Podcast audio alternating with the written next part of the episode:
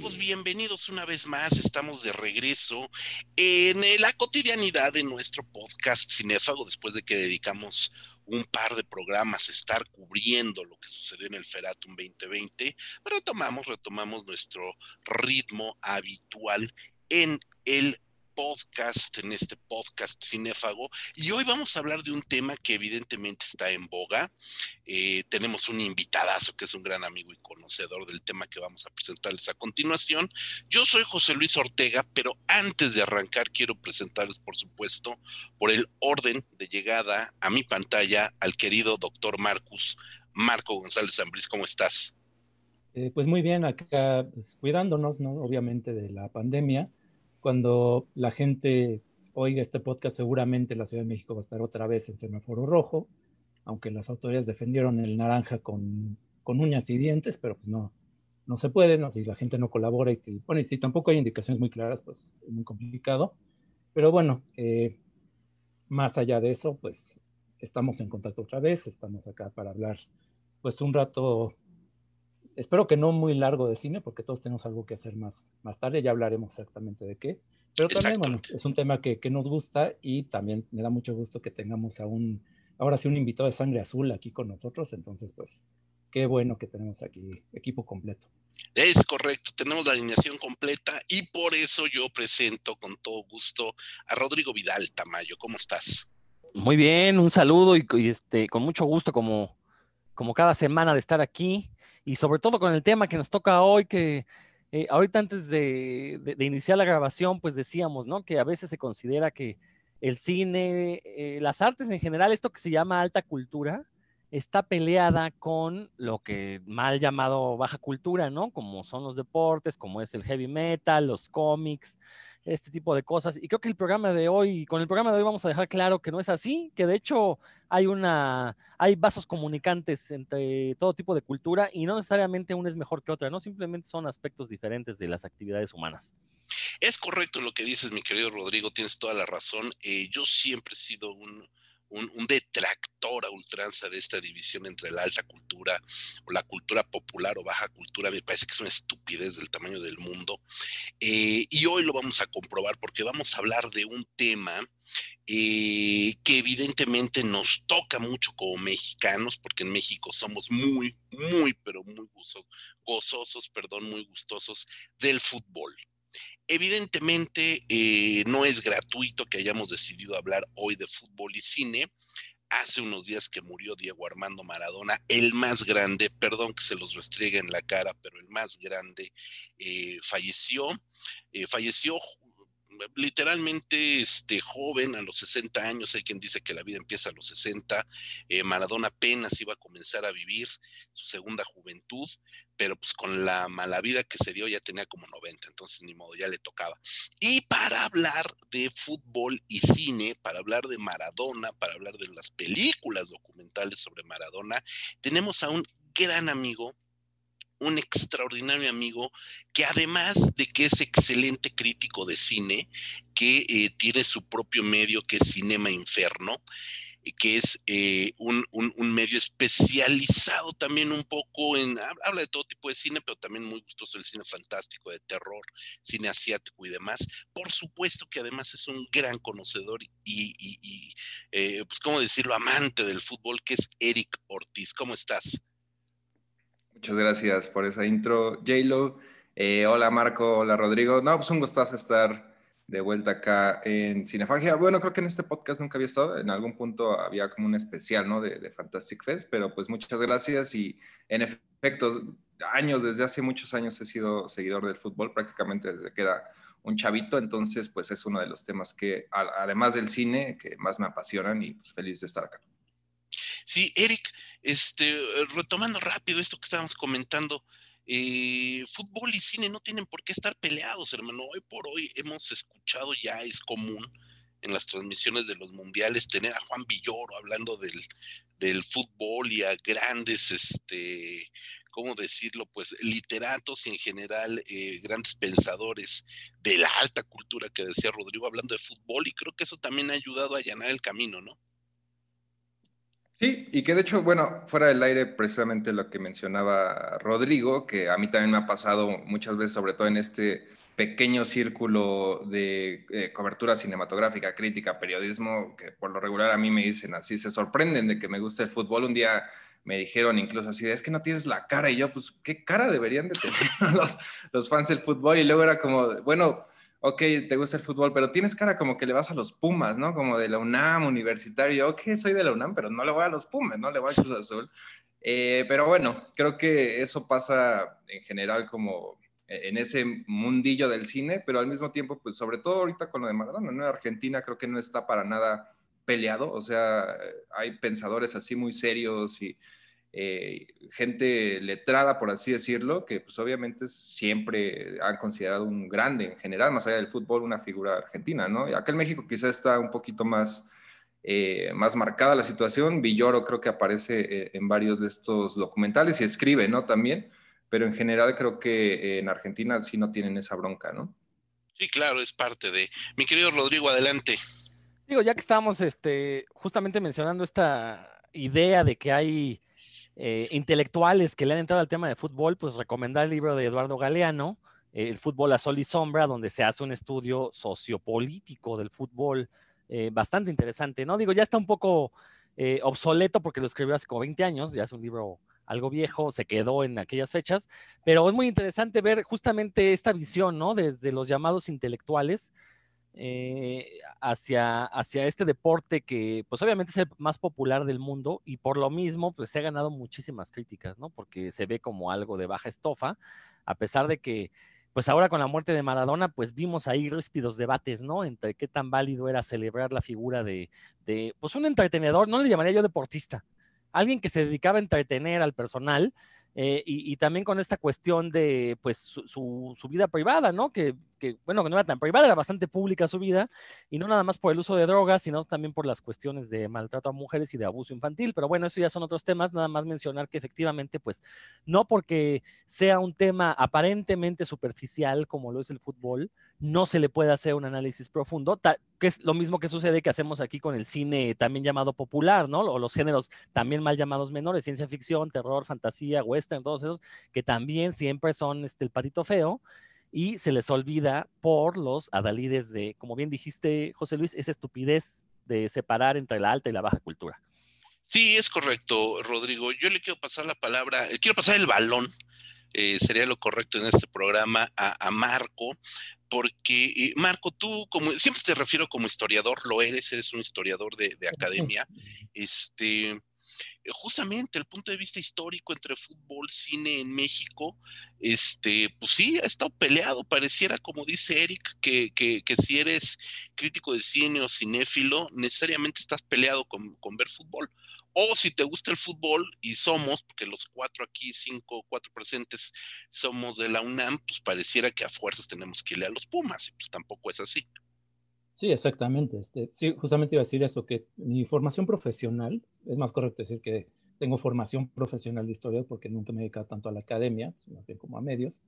Eh, pero sí, es como, pareciera que es obligatorio, ¿no? Si eres estudiante de la UNAM le tienes que ir a fuerza a los Pumas, aunque pues no haya mucha relación entre la universidad del equipo como tal, este, hay un prejuicio, ¿no? Este, a mí me llama mucho la atención, ya que hablas de un poquito de antecedentes, aunque sí vamos, tenemos obviamente que hablar de, del barrilete cósmico, como uno de los muchos apodos que le pusieron a, Maradona, em, que García Riera, en su autobiografía, pone en primer lugar el fútbol, ¿no? Este, y creo que es una excepción, creo que es eh, un caso excepcional en ese momento que alguien eh, que estaba pues, dentro de la élite cultural, porque fue muy favorecido y fue eh, pues, el mayor historiador que ha tenido el cine mexicano con todo lo que se le puede criticar de, errores en sus libros, del enfoque que le dio al tema y todo esto, pues es alguien que nunca ocultó su afición por el fútbol en una época donde era pues todavía más difícil, ¿no? Que, que te aceptaran eh, como intelectual y que aparte pues, te gustaba el, el panbol, ¿no? Entonces, sí, hay, hay, un, hay un antecedente ahí pues muy, em, muy complicado, ¿no? Donde parece que son cosas excluyentes y pues obviamente no lo es, es es un asunto, eh, pues por lo que representa, ¿no? en las películas que vamos a estar mencionando, creo que algo, algo valioso es que eh, abarcan muchos aspectos realmente lo, todo lo que es el fútbol, ¿no? No nada más como deporte Eh, vamos a hablar un poco de películas que tienen, que ver con la afición, con los, con los eh, managers de los equipos, eh, con las figuras mediáticas que son los futbolistas, un poco de todo, ¿no? Y, y esto, y de hecho esto que mencionas me trae a la memoria un programa que hicieron Fernanda Solórzano y Leonardo García Tsao hace varios años, donde tocaron el tema, creo que porque estaba coincidiendo con un mundial, y en una parte de su programa, un programita de media hora, decían, bueno, y, regresando al corte o al final del programa, les vamos a dar una lista de las 10 mejores películas de fútbol. Y los dos mamones lo que hicieron al final fue poner la lista en blanco, ¿no? Porque según ellos este, no había ninguna película buena de fútbol, cosa que, bueno, eh, nada más si les cargas un poquito, te vas a dar cuenta que sí hay, hay bastante material. Y a lo mejor no todas son grandes obras, a lo mejor no todas son eh, grandes películas, hay peces muy futboleros que no tienen una tradición tampoco de cine muy fuerte, pero si le buscas, sí hay bastante este, cosas interesantes, ¿no? Hay cosas muy interesantes, por supuesto. Este, Rodrigo. Eh, rápido, nada más, Eric, disculpa, este, yo nada más quiero decir que si les gusta el fútbol y no le van a los Pumas, pues tiene un problema. Ah, ahí lo dejamos, nada más. Hombre, aquí, aquí hay de, hay de todo. Ahorita, ahorita ya lo iremos descubriendo poco a poco. Eric, pues vamos entrando en materia, Eric. ¿Cómo va en calor? Yo, ahorita nada más mencionar rápido lo que comentaba Marco de este gag de que no había películas buenas del, de fútbol. Lo, lo, repite en esta comedia que a mí me gustó mucho mexicana, Ok, está bien, el tío Robert. Precisamente su personaje es como antifútbol y le gusta el básquet. Y ya, ya ven que es como, bueno, eh, guionista y es fanático del cine y todo, y hace ese comentario de que no hay ninguna película buena de fútbol, pero pues creo que lo podríamos debatir y totalmente yo, yo tampoco creo eso. Lo podemos debatir y para eso estamos aquí. Eh, como comentábamos al inicio, evidentemente eh, la muerte de Diego Armando Maradona es el pretexto obviamente para este programa. Yo creo que en algún momento sí pudimos haber tocado el tema de fútbol y cine, pero bueno, evidentemente no era una de nuestras prioridades, salvo por este hecho que marca al mundo. Eh, definitivamente todo el mundo, todo el mundo eh, supo de la muerte de Maradona. En todos los países del mundo hubo alguien que lloró a Maradona y evidentemente hubo, por cada uno que lo lloró, hubo otros dos que se alegraron y otros tres que, brincaron de alegría, ni modo. Este, suele suceder así con este tipo de personalidades. Eh, más allá de hablar ahorita de la personalidad de Maradona, que pues no, no, no venimos a hacer un discurso psiquiátrico de su mentalidad ni de su persona, sí podemos decir, Eric, que uno de estos filmes que sin duda son de lo mejor que hay en el eh, mundo de fútbol y cine es eh, justamente un par de documentales que, le, eh, que dos directores de primerísimo nivel le dedicaron a Diego Armando Maradona. Por orden de producción, el primero de estos dos que comentaremos es un documental dirigido por Emir Kusturica, ni más ni menos, que justamente se llama Maradona, Bai Kusturica. El, serbio Emir Kusturica pues, es una figura preponderante del cine art house, o lo fue en algún momento, y que un, cineasta de, su talante volteara hacia la figura de Maradona y le dedicara un documental, eh, pues habla que también las altas esferas intelectuales se fijaron en el fenómeno que era Maradona más allá de la cancha. Sí, Totalmente, ¿no? Y, creo que eh, en ese sentido, Custurica tiene una relación muy importante. Bueno, eh, se nota en el documental del lado de que pues Maradona jugó en Europa, ¿no? Entonces, eh, recuerdo mucho de, ese documental cuando lo lleva al estadio, que si no me equivoco era el de la Estrella Roja, que lo que era anteriormente la Unión Soviética seguramente. Entonces, esa es como esa conexión, ¿no? De que todos estos europeos de alguna forma eh, hasta cierto punto ahorita estamos viendo en Nápoles, ¿no? Cómo le están llorando, el, si, ya creo que ya rebautizaron el estadio, eh, este, que era San Paolo, ahora ya se va a llamar Diego Armando Maradona. Entonces creo que en ese sentido en Europa está, tiene muy presente porque fue campeón no de la Champions, pero sí de la Europa League en su momento con el Nápoles. Entonces, eh, hasta cierto punto a mí se me hace natural que, alguien como Custurica, porque creció viéndolo, eh, eh, en los años 80, pero al mismo tiempo suena medio extraño, ¿no? Que un ganador creo que doble ganador de la Palma de Oro se haya fijado en Maradona, pero creo que es, para mí es un poco natural. Marcus. Sí, bueno, es que el documental eh, plantea algo bien interesante y lo plantea desde el principio, ¿no? Que eh, para mucha gente en todo el mundo, sobre todo gente, pues, digamos, de, que sale de un extracto muy humilde, es muy fácil identificarse con alguien, con un villero, ¿no? Eh, villeros se les llama en Argentina a los que viven en todas estas ciudades perdidas, en los barrios más, más pobres y más desprotegidos, ¿no? De, esa, de esa sociedad y que aparte son muy discriminados, ¿no? Eh, llega incluso a haber una carga de racismo, se les llama negros, eh, y que alguien con Maradona, eh, primero, pues que, se haya negado a jugar con los millonarios, con el River Plate, por jugar con Boca Juniors, que después se, ha ido a jugar a, Italia con un equipo del sur de Italia, que es igual la zona menos privilegiada, y que, y que se haya puesto el Nápoles en la espalda para vencer a los equipos fuertes del norte, también es como muy simbólico, ¿no? Y eso lo maneja Kusturica en el documental muy claramente, eh, te establece paralelos, ¿no? De cómo el modo de vida eh, es muy parecido de alguien pobre en Yugoslavia, que en Argentina, que en México, que en África, ¿no? Es, eh, son como los mismos valores, las mismas lucha por la supervivencia y, enfrentarse con los de arriba, ¿no? Es como estar siempre con una especie pues, de rencor, de envidia hacia las clases altas y que eso pues le da al, deporte, pues a estos, estos partidos ese elemento adicional, ¿no? De, de cómo Maradona eh, deportivamente se enfrentaba a equipos pues más fuertes, se enfrentaba con Argentina e Inglaterra en este, lo que llaman el gol del siglo, en el Mundial de, del 86. Y también eh, es muy interesante porque tampoco es, sí admira mucho a Maradona, es evidente, pero tampoco es de forma crítica, ¿no? Sí tiene por ahí varios apuntes donde sí este señala cosas, pues lo autodestructivo que era este Maradona, este, eh, como de alguna manera romantizaba la pobreza también, cosa que pues, también es muy frecuente, ¿no? Este, esta cuestión de eh, no solamente gente a lo mejor de clase alta que lo ve desde arriba, sino también, ¿no? Gente que sale de la pobreza, también de repente puedes perder contacto con de dónde saliste y empezar a verlo, eh, verlo como un poco como color de rosa, ¿no? Que toda la gente es noble, que todo esto. Y hay un comentario muy específico de Custurica que dice, este, es que yo entiendo muy bien eso, ¿no? Porque pues, tú vas a tu barrio de donde saliste y de repente todos se te acercan, pero para pedirte dinero, ¿no? Y ya no es tan fácil decir, bueno, pues es que todos son nobles, todos son, este, eh, llegan con la mano extendida, ¿no? Que también es muy lógico, pues bueno, es que si tienen la oportunidad de tener a alguien que de repente sí tiene dinero, pues es como decir, bueno, aquí ahorita aprovecho, ¿no? Es, es muy contradictorio, eso lo refleja muy bien el documental.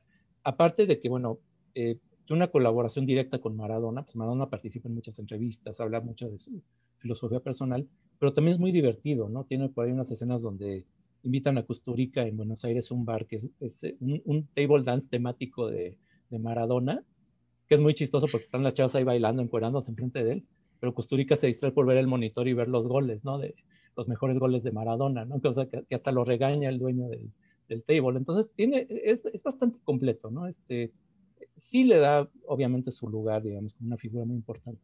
Mm. como una figura muy importante a Maradona, pero tiene apuntes críticos, tiene partes filosóficas y creo que lo hace bastante interesante, ¿no? Así es.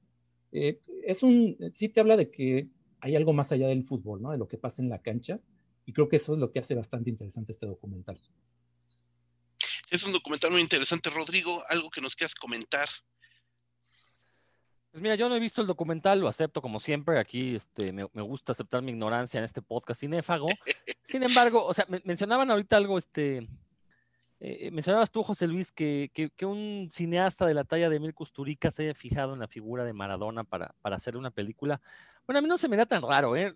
Digo, como dije hace un momento, Maradona era una persona eh, fuerte dentro del entretenimiento. Y hay, hay, que matizar, ¿no? ¿no? No es esta cuestión de que era un deportista y que cómo va a ser que el deportista se droga y tuvo meter sus excesos. Eso quiere decir que el deporte no ayuda. No, no, a ver, es que hay que entender.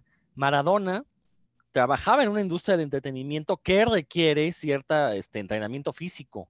Y para poder lograr lo que él lograba, pues necesitaba meterse drogas porque pues obviamente era eh, eh, alguien superdotado para los niveles que, que, que, que, exige el fútbol, ¿no? Y cómo puedes lograr esos niveles de, e, e, ese superdotamiento o dotación, no sé cómo, se diga, este, pues tienes que meterte a fuerzas sustancias y eso lo hace una figura muy interesante. Incluso la parte que mencionaba hace un momento de la cuestión de, de se le imputa el abuso infantil, el maltrato a sus esposas. No, o sea, no, no estoy este, tratando de, de hacer una apología, pero son elementos que como personaje lo hacen interesante. Entonces no me extraña que, un, que cineastas, de hecho lo raro es que no haya habido más cineastas que hayan querido reflejar su vida, que sí los hubo, ¿no? Ahorita vamos a platicar de otro, documental, pero yo creo que eh, eh, ya estamos en el momento en que se requieren ya los docudramas de Maradona, las este, eh, dramatizaciones de lo que fue su vida, de todo eso. La serie de Netflix. Sí, la serie de Netflix o de Amazon, porque ya necesitamos ver y que se vean todos estos excesos, porque al final de cuentas es lo que nos gusta en un personaje. E insisto, no estoy este, defendiéndolo, no lo estoy este, eh, dándole una justificación. Simplemente recordemos que los personajes que más nos gustan del cine son aquellos que son tan complejos como lo fue Maradona en su vida. Sí, totalmente, eh, súper complejo. Algo que me gusta del documental de Custurica, de alguna manera sabemos, por supuesto, que eh, Emir Custurica, dada su, ¿cómo decirlo? Dado, de dónde viene Emir Kusturica, lo que como ciudadano de un país dividido, una guerra civil, etcétera, etcétera, eh, forma todo un criterio crítico y una obra crítica en el cine de Emir Kusturica. Eh, algo que también llama la atención de este documental es que también refleja una ideología, si me, voy a atrever a decirlo, de Diego Maradona, de, izquierda bruta, ¿no? Eh, una izquierda bruta no en el sentido de que sea estúpida, sino evidentemente al venir de, un lugar como Villa Fiorito, que como bien este, comenta Marco, es eh, una zona lumpen, eh, más bajo de, que una zona proletaria.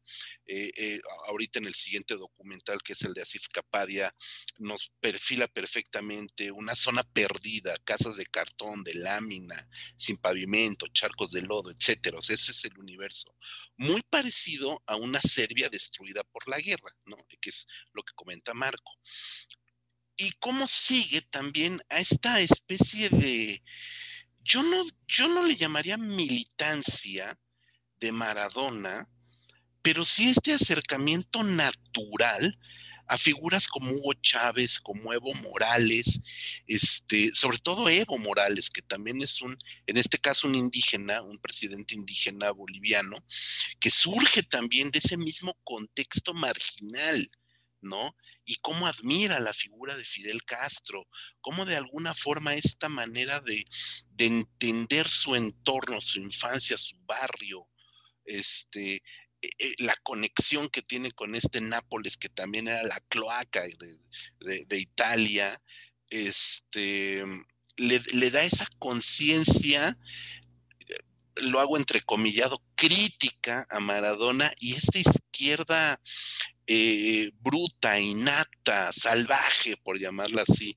Y esa parte también me gusta mucho cómo Custurica refleja un poquito esta, esta especie de, de nonsense maradoniano, porque mientras él lo gozaba todo y lo tenía todo y hacía berrinche porque quería un Ferrari negro, este, y se cambiaba de Rolex todos los días. Por el otro lado tenía esta visión del, barrio bajo, del lumpen del que él, del que él floreció. esta parte del, documental de Custurica que presenta estas, estos choques que pasando al siguiente, ya de una vez brincamos al siguiente documental, el que se llama Diego Maradona, dirigido por Asif Kapadia, cineasta ganador del Oscar, que tiene un par de documentales extraordinarios sobre Amy Winehouse, otro sobre Ayrton Senna, eso es como lo que encumbra a este, a este documentalista, y que justamente retoma esta parte, esta dicotomía en eh, la persona y nos habla perfectamente que hay un Diego que era afable, que era humilde, que era modesto, y un Maradona, que era este personaje que tuvo que crear eh, para cuidar a ese Diego no sé si llamarlo débil, porque no lo era, pero sí, sí sensible a otro tipo de situaciones. Y creo esta coraza que era Maradona, ¿no? El documental de Asif Kapadia, que es mucho más largo, dura más de dos horas, este, me resulta también mucho más esclarecedor, porque sí se encarga de tomar a Maradona, irlo desentrañando, irlo desenvolviendo poco a poco. ¿Qué, qué opinan ustedes? ¿Quién va primero? Eric, nuestro invitado, por supuesto. Yo creo que sí es como en, ese sentido, a pesar de que no es un documental, entre comillas, convencional de Capadia, sí es mucho más convencional si lo vamos a comparar con lo que hizo Custurica. Me, eh, regresando tantito a, lo de Custurica, me acuerdo mucho de una escena donde lo deja plantado, ¿no? Maradona se supone que lo va a entrevistar y lo deja plantado.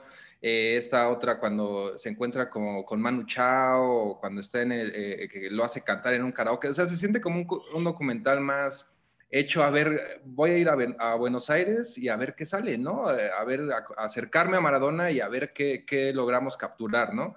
También tiene mucho esto, me acuerdo mucho de que repite una y otra vez la canción esta de los Sex Pistols, cuando repite el gol eh, eh, con unas animaciones, que, que, justo era lo que mencionaban ahorita, como el anti-establishment, el, que también fue lo que catapulta, ¿no? A Maradona cuando los ingleses perdón, eh, los argentinos le ganan a los ingleses, se burlan de ellos, les hacen trampa, todo esto, ¿no? Que creo que también queda reflejado en el de Capadia, pero sobre todo en el de Custuri, que ya en el de Capadia sí se me hace, digo, si, si tomamos en cuenta sus anteriores trabajos, también por ahí produce uno de Oasis, pues es la misma fórmula, ¿no? De, de, usar como eh, voces en off, no hay ninguna entrevista a cuadro y más rescatar como material de archivo poco usado, ¿no?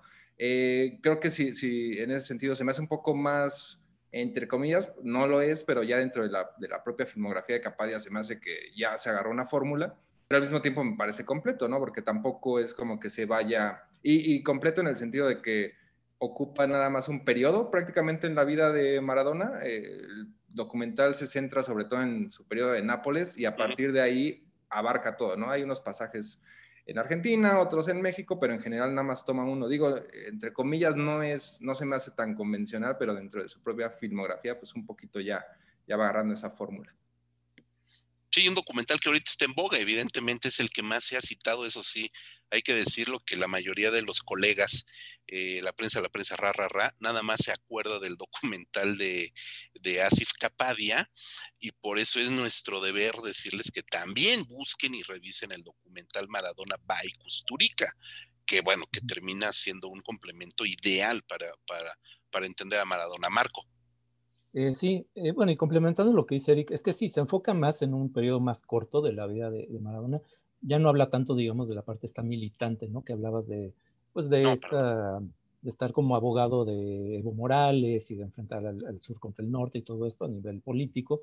Pero lo que sí te explica mucho mejor es eh, cómo Maradona al viajar a Nápoles de repente se enfrenta, porque es un, Nápoles pues, es una ciudad dominada por la camorra, por la mafia local, pues por asociaciones y por amistades este, comunes, acaba involucrándose muy, muy, eh, muy íntimamente con el líder de la mafia local, ¿no? Y eso es lo que facilita justamente esta vida de excesos, ¿no? Porque pues de repente, eh, pues tiene drogas las que quiera, este, mujeres, pues no se diga, que aparte se le avientan, y pues de por sí las italianas son guapísimas, entonces pues, imagínense un, este, un chavo de veintipocos años, que en ese momento tenía Maradona, que llega a Italia así, este, aunque ya llega creo que ya con esposa, pero pues no era fácil, ¿no?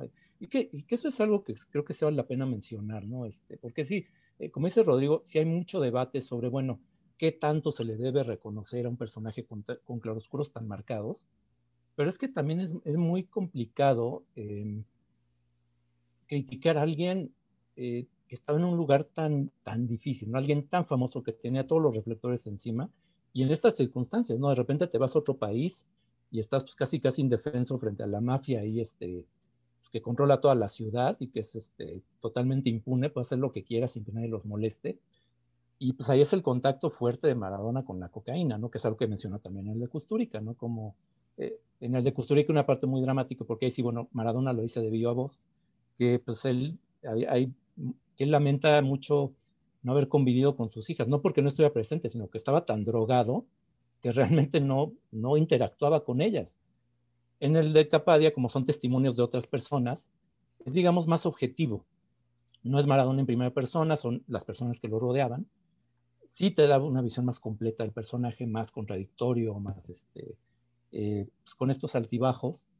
Pero sí te plantea, creo que en el centro está lo que representa para Nápoles, ¿no? esta cuestión eh, simbólica del héroe local, pero también lo, lo difícil, ¿no? Este, este, asunto de las tentaciones que, este, que sí quiero como enfatizarlo, ¿no? Porque pues, creo que sí es muy fácil darse golpes de pecho y, y criticar cuando no has enfrentado esas mismas tentaciones, ¿no? Es bien fácil portarse bien cuando nunca has tenido la oportunidad de portarte mal. Y quién sabe cuántos de nosotros estaríamos, podríamos resistir la presión que enfrentó Maradona en esas condiciones, ¿no? Obviamente no estoy disculpándolo por la cuestión de eh, golpear mujeres, estas cuestiones de pederastia que se sospechan, digo, obviamente tampoco está, es que estuviera bien lo que hizo, pero ser un ser humano falible como cualquiera de nosotros, ¿no? Este, y quién sabe, ¿no? ¿Quién sabe qué hubiéramos hecho nosotros en su lugar? Entonces, este, creo que eso del trabajo de Capadia lo refleja muy bien. O sea, creo que sí te da, te deja entrever esa persona, ¿no? Que está más allá del, del ídolo. Sí, hay un punto también, este, se, rescatan audios de, Diego, como dicen, no hay ninguna entrevista a cuadro, todos son voces en off y material de archivo en el documental de Capadia. Pero hay un, hay un momento donde justo es la voz de Maradona quien dice que probó la cocaína estando en el Barcelona. Hay que recordar que, que él llega a Europa contratado, comprado por el, Barcelona y tiene dos temporadas verdaderamente lamentables, terribles, ¿no? Eh, y el mismo Maradona lo, lo, dice en el documental de Capadia, pues me acabé la lana y no había ya nada, ¿no? Entonces no había quien me quisiera comprar. Yo no sabía quién era, qué era el Napoli, quién era el Napoli. Este, yo creo que no tenía idea de que existía el Napoli. Eh, tampoco era un hombre muy letrado Maradona, hay que decirlo. Y, fue el único equipo que, que que lo compra, siempre se sospechó que la camorra tuvo que ver ahí con, con, con la compra, o sea, que fue lana de la, de la mafia italiana que hizo que, que Maradona llegara hasta ahí pero evidentemente de ahí lo que Maradona logra con el equipo, bueno, esa es otra cosa. Y evidentemente, eh, vuelvo al punto, eh, dice, bueno, yo la droga, la, la, cocaína la probé en Barcelona, ¿no? Y ya, o sea, como que la probé, pues sí, chido, me puso bien, punto final, se acabó. Pero una vez que llegas y estás con la familia, con los, con, con, con la, con, con, la familia que, que regentea la camorra y con, tú quieres algo y en ese momento truenan los dedos y te traen a manos llenas eh, la cocaína, pues ahí sucumbí. Ahí me fui de cabeza. Y él mismo lo dice, ¿no? Y no lo dice en tono dramático, lo dice de una manera pues bastante pues coloquial incluso, como decir, pues qué podía hacer si ahí estaba, ¿no? Otro punto, y también no lo dice Maradona, lo dice el documental, una vez que te enganchas o que comienzas a estar eh, eh, dentro de la camorra, ya lo sabemos, es como en cualquier tipo de mafia. Una vez que estás adentro, pues no te puedes salir. O no es tan fácil salirte, ¿no? Entonces hay consecuencias. Este, Rodrigo, por supuesto, no estamos este, eh, defendiendo a Maradona, tiene unos claroscuros terribles. No, totalmente, y, yo insisto, ¿no? O sea, eh, como ya se discutió muchísimo en estos días, tiene un impacto cultural innegable, eh, impresionante también, o sea, eso hay que reconocerlo, pero yo, yo, sí soy de la idea que tan valioso es su, su, aportación a la cultura humana, en este caso a través del fútbol, como tan valioso es justamente también analizar los claroscuros de su vida, ¿no? Que es lo que mencionaba Marco. Estoy totalmente de acuerdo con lo que dice Marco, o sea, eh, tan interesantes eh, puede ser ponerse a, hurgar en su vida privada a ver qué, otros defectos tuvo, como tratar de entender por qué una persona que lo tiene todo termina siendo eh, o, demostrando quizás, quizás, y digo, es un muy grande quizás, que es una persona vacía, ¿no? Y que tiene que llenarla pues con excesos, con estos excesos. Y eso es igual de interesante y ahí hay material para, para otra película, ¿no? Justamente, este, lejos, el Maradona fuera del fútbol es otro tema importantísimo, ¿no? Que también creo que daría para, pues no nada más para una, para toda una, una serie de películas. Para la serie de Netflix que queremos. Eric, ¿iban a hacer una de Amazon? ¿Mandé? Había, ¿no? Por ahí que iban a hacer una de Amazon, según yo, pero creo que ya nunca se hizo. Ya, pues es probable que sí. Ahora es probable que, que, que la hagan definitivamente, ¿no? Este, habría que ver quién, este, quién se pone en los zapatos de Maradona.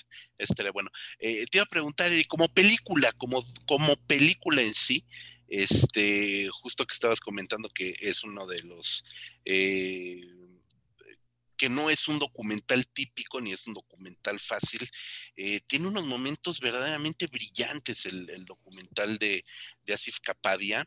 Eh, toda la parte que le dedica, que no es mucho, unos minutos, pero bueno, sí le dedico una parte importante a la estadía de la selección argentina y de Maradona en México, en el fútbol de México, en el Mundial de México 86.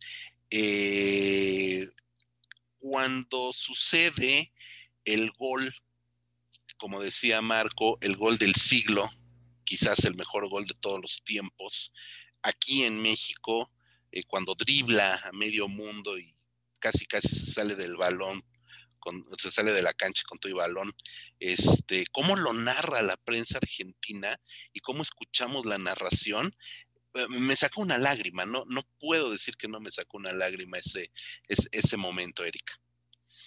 Sí, que creo que en eso sí se lo, en ese sentido el de Capadia, pues es, se lo lleva de calle, ¿no? En el sentido de pura emoción. Yo, yo todavía digo, lo alcancé a ver en cines cuando no estaba nada de esto de la pandemia, a principios del año pasado, y me emocionó bastante, o sea, a pesar de que conozco los goles, conozco este que mencionas, obviamente, el gol del siglo, conozco la historia, la mayoría de los goles del Napoli y todo esto, creo que como te lo narra, porque antes, también hay que recordar, antes de que pase el documental como a eh, pues a revelar todo este nexo con la camorra y todo, pues se debe entender que también es porque se convierte en una superestrella, ¿no? Que pierde eh, privacidad, prácticamente en Nápoles no podía salir a la calle sin que lo estuvieran ahí todos los fans, eh, ¿no? O sea, es parte también de este lado de que Maradona de alguna forma, pues, buscaba un escape, ¿no? La droga era como significó esto, ¿no? Más allá de, obviamente, todos estos nexos con la camorra, pero creo que lo llevan ahí antes una historia muy emocionante, la clásica historia de los underdogs, ¿no? Que estos tipos del sur de Italia jamás, no solo no habían sido campeones, casi prácticamente nunca le ganaban a los norteños, ¿no? A Milán, Juventus o Inter de Milán. Y en ese sentido, digo, ver los goles en la calidad, o sea, hace rato lo dije medio así como despectivamente quizás o no, que era puro material archivo, pero al contrario, ¿no? Lo rescata en la mejor calidad posible que yo los he visto y verlo en el cine en ese sentido como fan del fútbol fue muy emocionante ese documental. Muy emocionante también porque vemos en eso que es una muy buena parte de, yo creo que una hora completa del documental, un poquito más de una hora, que es muy largo, ya les dije, dura más de dos horas, pero una hora del documental es justamente todo este material de archivo donde vemos jugar a, a Maradona poco tiempo en el Boca, o sea, poco tiempo este, de minutos, pues, de la película, no, no de la carrera. Eh, tres minutos en Barcelona y toda la parte que le dedica a, Milán, este, hasta que gana la UEFA. También vemos otro tipo de fútbol. O sea, nosotros que somos fans del fútbol y que nos gusta ver el fútbol el fin de semana, vemos otro tipo de futbolista, otro tipo de fútbol, realmente. Este, hoy por hoy, cuando ves que Neymar lo tira el viento, sopla, sopla fuerte el viento este, eh, eh, parisino y se cae Neymar. Eh, vemos aquí cómo le meten camadrazo a Maradona, codazos en la jeta, golpes en las piernas, caballazos, y Maradona se cae y se levanta, güey. O sea, algo impensable con los futbolistas de esta generación, que evidentemente estamos en los años 80, era otro tipo de fútbol y también se agradece mucho ver eso. ¿Quién le brinca? Marco. bueno, sí, es que sí tienes razón, ¿no? Este, yo no más quería este, mencionar eso. Es que me acuerdo ahorita de Chucky Lozano ahora que decías eso, ¿no? El trabajo que le costó adaptarse justamente al Napoli porque al entrenador a Gattuso no le gustaba que se dejaba caer, o sea, que cada vez que lo tocaban se aventaba y se retorcía, porque bueno, también sabemos, y la gente que no le gusta el fútbol siempre critica esto, pero bueno, los que alguna vez han jugado o conocen un poco más del deporte saben que el asunto es que también tienes que vender las faltas, ¿no? O sea, si al ser un, un árbitro que vigila todo y que a veces son árbitros centrales porque no salen del círculo central, que desde ahí ven todo, pues sí, pues cuando te pegan, pues tienes que exagerar un poco porque si no, no te marca nada, ¿no? Este, también es parte del juego, es parte que la gente muchas veces no entiende, y tiene que ver con lo, con lo que decía Rodrigo, esta parte del showman, ¿no? que de alguna manera eh, tienes que ser medio histriónico, tienes que ser este, un poco, no exagerar como Neymar, que sí efectivamente lo saludan cuando inicia el juego y ya se está agarrando la pierna y, y retorciéndose. Pero sí, ya, en el caso de Maradona, pues era otra cosa, ¿no? Él, iba a comprobar lo que podía hacer, este, que era, este, pues, no dejarse, ¿no? Y eso, eso también lo marcó, eso también es un rasgo de su personalidad, que en los dos documentales también deja muy claro. Exacto. Rodrigo, ¿querías comentar algo? Eh, sí, nada más quería uh, acotar que si nos ponemos a analizar por qué era otro fútbol, que tienes toda la razón, José Luis. Yo siempre he dicho que el Mundial del 86 fue el último gran mundial. A partir de, de, del posterior, que fue el de Italia 90, ya empezamos a ver estos aburridísimos mundiales donde salen a defenderse, donde la estrategia es todo y donde la picardía se ha acabado en el fútbol. Eh, eh, pero pues eso ya implica un análisis futbolista que nos impediría hablar de cine, ¿no? Entonces creo que ya se, ha llegado un momento en que mejor hablemos de otras películas de fútbol porque si bien Maradona este, es la, eh, la, la, figura del futbolista, bueno, él y Pelé, ¿no? Y, y, hay que reconocerlo, yo no podré elegir a uno sobre otro, creo que él y Pelé están ahí haciendo el 1-2 a la misma altura, como eh, hasta hace unos cinco años eran Messi y Cristiano Ronaldo. Este, pero bueno, creo que también eh, el fútbol se ha retratado de manera bastante decente en el cine y creo que ya ha llegado el momento de mencionar esas otras películas, a, a, menos que tú dispongas otra cosa, José Luis. No, no, no, adelante, me parece perfecto. Nada más este, eh, decirle al público que sí, si van a dedicarle ahorita horas a Maradona, vean los dos documentales. No se queden solo con uno, Maradona Baikusturica y Diego Maradona de Asif Capadia. Este, por, porque sí, se van a llevar un, una muy, muy, muy gran sorpresa.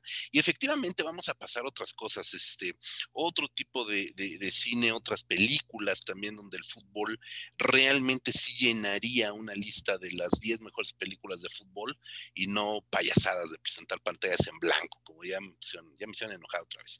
Este, eh, cuando comentábamos ayer justamente de hacer una lista para no desviarnos tanto del tema, la primera película que brincó Eric evidentemente, porque creo que a todos nos marcó, tú eres más chico que nosotros, pero que nos marcó mucho nuestra generación, seguramente la conoces, es Escape a la Victoria, esta película de un cineasta fabuloso de mis favoritos, John Huston, donde tenemos obviamente a Sylvester Stallone ahí como portero en un hecho que ya nos dirá Marco, es un hecho histórico que sí sucedió y que también hay películas acerca de este tema más allá de Escape a la Victoria. ¿La, la, la recuerdas, Eric? La vi no hace mucho y, y bueno, eh, salvo, obviamente no, no, no sé si van a estar de acuerdo conmigo, creo que es más de estas como para ver el hecho de que sale Stallone, sale por ahí Pelé, no, creo que en su momento, creo que la vi por ahí, una vez hice un artículo de, precisamente de películas de fútbol en el Mundial de, si mal no recuerdo, fue el de Brasil, o sea, ya también tiene sus añitos, no la traigo tan presente, pero recuerdo que sí se me hizo como medio lentona incluso, ¿no? Como un poquito ahí el eh, medio aburridona y creo que queda más en ese sentido de que pues, es una película de nombres, ¿no? Seguramente están, no estarán de acuerdo, pero eso es lo que más o menos recuerdo. No, no, no, tienes toda la razón. Lo que pasa es que es, es como la, ¿cómo decirlo? Era esa o el chanfle, güey. así, así, de simple, ¿no? Entonces, evidentemente, por encima de, de, de Shakespearecito, nos quedamos con, con Sylvester Stallone y con Michael Caine. Eh, para quien no conozca la película, la, la historia Marco, eh, la voy a resumir muy fácil, ahorita ya nos la cuentas mejor, Marco. Es eh, un equipo, estamos en, en un campo de concentración, los prisioneros forman un equipo de fútbol que van a enfrentar a una semiselección este, castrense germana y evidentemente aquello se convierte en una lucha, este, pues no nada más por el honor, sino por la salvación, porque obviamente se planea una fuga masiva en, este, en medio de este partido de fútbol, Marco. Sí, exactamente. Sí, como dices, es un, eh, sí, es, es, una película que marcó toda una generación. Era pues, el referente obligado porque pues, no había mucho de dónde escoger, obviamente. Y sí está basada en un episodio histórico, aunque muy distorsionado. Eh, se basa en el hecho histórico de que, bueno, Alemania, cuando invade en la Segunda Guerra Mundial, invade Rusia, bueno, lo que era toda la Unión Soviética, eh, Ucrania es uno de los países que, que, invade, y ahí es donde se da este asunto de que había eh, partidos de fútbol entre los ucranianos sometidos y equipos formados por soldados alemanes, ¿no? Ya después, y esto ya es parte de la leyenda, la propaganda comunista años después inventó la historia de que había sido un partido crucial, donde un partido de exhibición donde los ucranianos habían humillado a los alemanes y en represalia la Gestapo había fusilado a todos esos jugadores, ¿no? Como para demostrar que ellos eran la raza superior y que nadie los podía vencer, pero pues eso ya había quedado demostrado en un partido frente a 20.000 espectadores, ¿no? Eso es parte de la leyenda. Lo que pasó en realidad es que sí hubo varios juegos, porque no fue uno solo, entre eh, ucranianos y alemanes, y a partir de ahí se creó esta leyenda, ¿no? Bien dicen, la, película, y sí, Eric tiene razón, eh, se deja ver más por el, asunto chistoso del, elenco, de, pues sí, está ahí Pelé y salen otros jugadores ingleses, este, Michael Caine es el que tiene que cargar con el peso de los actores, que, porque pues, los demás ni actores eran. Este, Max von Sydow, que también sale, Max von Sydow. bueno, sí, también, también es muy buen actor a mí lo que me da mucha risa, me hace muy simpático de la película, es que al personaje de Stallone lo ponen como portero, porque es el más pendejo para jugar, ¿no? Que es como lo típico de la cascarita, ¿no? Es el clásico. No sabes jugar con los pies, te enredas, se te cuatrapean las patas, vas de portero, ¿no? Es como, se cumple en la película, este, es, es muy chistoso también que el, el, penalti culminante, que es justamente, obviamente lo para Stallone, pues no es spoiler, porque pues no hay, no hay, no hay otra manera que pueda acabar la película. Tú lo ves y realmente está tirado como a media altura, este, casi al centro de la cancha, pero lo filman como si fuera una hazaña, ¿no? Este, cuando, bueno, Stallone lo ves en la película y es casi como el pollo saldívar, ¿no? Igual de malo, parece que, parece que no tiene manos. Entonces, bueno, sí, es una película simpática, muy divertida, digo, sí, sí se deja, eh, se deja ver, este, no tiene mucho que ver con la historia, como que nunca se entiende muy bien por qué están jugando alemanes contra, contra prisioneros, sí, está ahí, es medio descuidada, pero eh, creo que lo interesante, eh, más a esa película y de lo conocida que es, es que ha dejado en la sombra, perdón, a otras dos que, bueno, por lo menos una sí está más lograda, y es una película húngara de 1961, que no voy a tratar de pronunciar el título, más bien voy a decir la, la traducción literal, que es Dos medios tiempos en el infierno. Es una película de 1961 dirigida por Soltan Fabri, y que obviamente no tuvo mucha distribución, en, digamos, en Occidente, porque se filmó en un país del bloque socialista, en plena Guerra Fría, este, se llegó a exhibir por ahí en un festival de Boston y le dieron un premio, pero no es una película este, pues, muy conocida, digamos, en esta parte del mundo.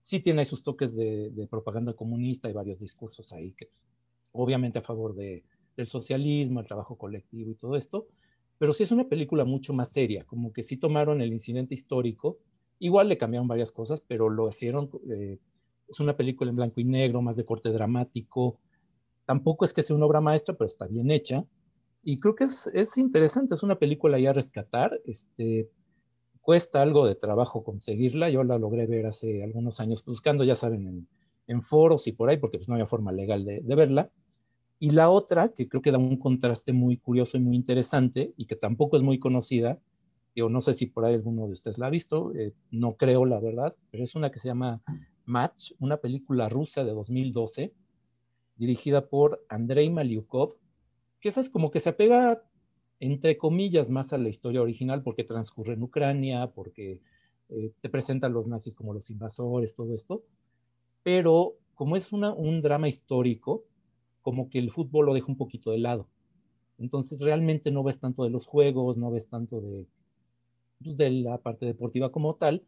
Eh, repite esta cuestión de la propaganda comunista, ¿no? de, en este caso ya no, no tanto comunista, sino rusa, ¿no? de la participación de los rusos para vencer a los alemanes, cosa que pues, efectivamente sí se les ha escatimado durante mucho tiempo. Tú le preguntas a un gringo y te dice que ellos ganaron la guerra solitos, ¿no? Bueno, no es cierto, obviamente los que hicieron más para derrotar a Hitler fueron los rusos. Pero bueno, eh, esta película es, es, como muy vistosa, está filmada con un estilo que no tiene nada que ver con Tarkovsky, con estos cineastas soviéticos. Ya es un cine netamente comercial, eh, tiene una subtrama romántica muy marcada, este, y, bueno, la buena noticia para los que tengan curiosidad de verla, aunque también hay mucho debate sobre qué tan eh, verídico es lo que cuenta, es que la pueden ver toda en YouTube y curiosamente con subtítulos en español, porque alguien por ahí la subió este, de forma muy, no muy legal, entonces no sé si, si vaya a durar mucho tiempo, pero si les da curiosidad y la pueden ver, está toda completita, muy buena calidad y con subtítulos en español, y nada más tienen que, buscarla. Ah, pues repítenos el título para buscarla de una vez. Sí, es Match, o sea, partido en inglés. Y ya con eso ponen, ponen Match 2012 y la pueden ver sin ningún problema. Ah, pues está muy bien. Pues ya nada más despedirnos de Road to Victory, casi se, o Victory, nada más, Victory, este, esta película donde eh, yo me acuerdo perfectamente de una escena donde le revientan el hocico a, a Sylvester Stallone de una patada. es divertidísimo, me encanta. Como, salió como en Rocky, igual de madreado de la gente. Y pues salen Pelé, Bobby Moore, Osvaldo Ardiles, es decir, grandes, grandes nombres del, fútbol mundial en aquel momento. Rodrigo, ¿qué otra película no, nos propones de cine y fútbol? Mira, yo me voy a, dar un brinco en el tiempo. Sí, eh, no importa. una película que ustedes no querían comentar por, porque según le iba a restar seriedad a este programa, pero lo cierto es que es una de mis películas favoritas de toda la vida. Yo creo que compite por el título de la película que he visto más veces porque en algún momento me hice con el DVD, era la única persona al parecer en, en la Ciudad de Medio que lo tenía, entonces mucha gente me pedía copias, entonces cada vez que, la, que, me, que me cargaban una copia y que me ponía a grabarla en VHS, me sentaba a verla. Me refiero a Shaolin Soccer, esta eh, película que combina kung fu con obviamente con fútbol soccer y que es un delirio, un delirio de película. Por ahí Marco se decía, es que pues lo que se, ve en pantalla no es fútbol. No, efectivamente, no es fútbol y no tiene por qué serlo, pero sin embargo, eh, la película lo, que intenta transmitir, pues es justamente como eh, eh, otras disciplinas deportistas o físicas, más bien disciplinas físicas, podrían valerse de la popularidad del fútbol, pues para hacerse un poco de propaganda. Creo que por ahí va la idea de, de Shaolin Soccer. Que por favor recuérdenme el nombre del director, porque se me acabo de tener un lapso y no, no me acuerdo. Este... Stephen Chow, ¿no? La Stephen Chow, gracias, gracias, Eric. Stephen Chow. Recordar que Stephen Chow, pues es uno de los grandes, grandes cómicos hongkoneses. Eh, pero recordar también que su comedia no es la típica comedia occidental, o sea, eh, recordar que los eh, grandes actores hongkoneses eh, son, pues no solo, no solo actúan, ¿no? Cantan, bailan, son acróbatas, son este, arte marcialistas, vamos, son artistas en toda la extensión de la palabra. Y, las películas de Stephen Chow, pues justamente logran transmitir toda esta sapiencia que tienen. Y lo mejor es que Stephen Chow, bueno, es el actor principal, es el director, es el guionista. Entonces, hasta cierto punto tiene un toque autoral su cine. Y que la verdad es que Shaolin Soccer cuando, cuando uno la ve, pues no puede más que pararse y aplaudir, ¿no? Es básicamente la combinación entre supercampeones y los caballeros del zodiaco, ¿no? En una, en una sola película. Obviamente la historia va acerca de, un monje Shaolin que pues está buscando la manera de promover que, la gente le entre más al kung fu como una cuestión pues de meditación para mejorar el aspecto físico y, se da cuenta que puede hacerlo a través del fútbol, ¿no? Entonces pues eh, digo, no, no les voy a arruinar más, nada más de repente se combinan pues obviamente estas peleas fantásticas de Kung Fu, como recordarán el Tigre y el Dragón, las películas de Jackie Chan, todas estas este, acrobacias aéreas, pues eso métanlo a un partido de fútbol. Creo que con eso ya se las estoy vendiendo muy bien, ¿no? Para que la vean. Un, delirio la película, insisto, eh, la he visto, híjole, no, no, incontables veces. Eh, y cada vez que la veo me, sigue divirtiendo porque aparte es un humor muy cándido, pero sin ser ingenuo, sin ser tonto, ¿no? O sea, es, eh, es un humor podríamos llamar hasta cierto punto blanco, pero obviamente el problema es que en México, pues el humorismo blanco está mancillado por las figuras de Capulina y de Chespirito, ¿no? Entonces, eh, entender que el humorismo blanco en otras, en otras latitudes no, no es a fuerzas estúpido. Y que por ser blanco no carece de picardía, ¿no? También la tiene mucho la película. Entonces, este, la verdad es que, insisto, si quieren ver una película que de veras les, les vuele los sesos, creo que Shaolin Soccer eh, los va a eh, va a saciar tanto su sed de artes marciales como su sed de ver fútbol totalmente fantástico en una película. Así es, Eric, tú en, en, Cinema Inferno siempre eh, le metes mucho el cine asiático. Evidentemente eres fan de Shaolin Soccer. Pues creo que también, así que ahorita cuando me, me comentabas de que íbamos a hablar de cine y fútbol y me quedé pensando, creo que es mi película favorita de fútbol.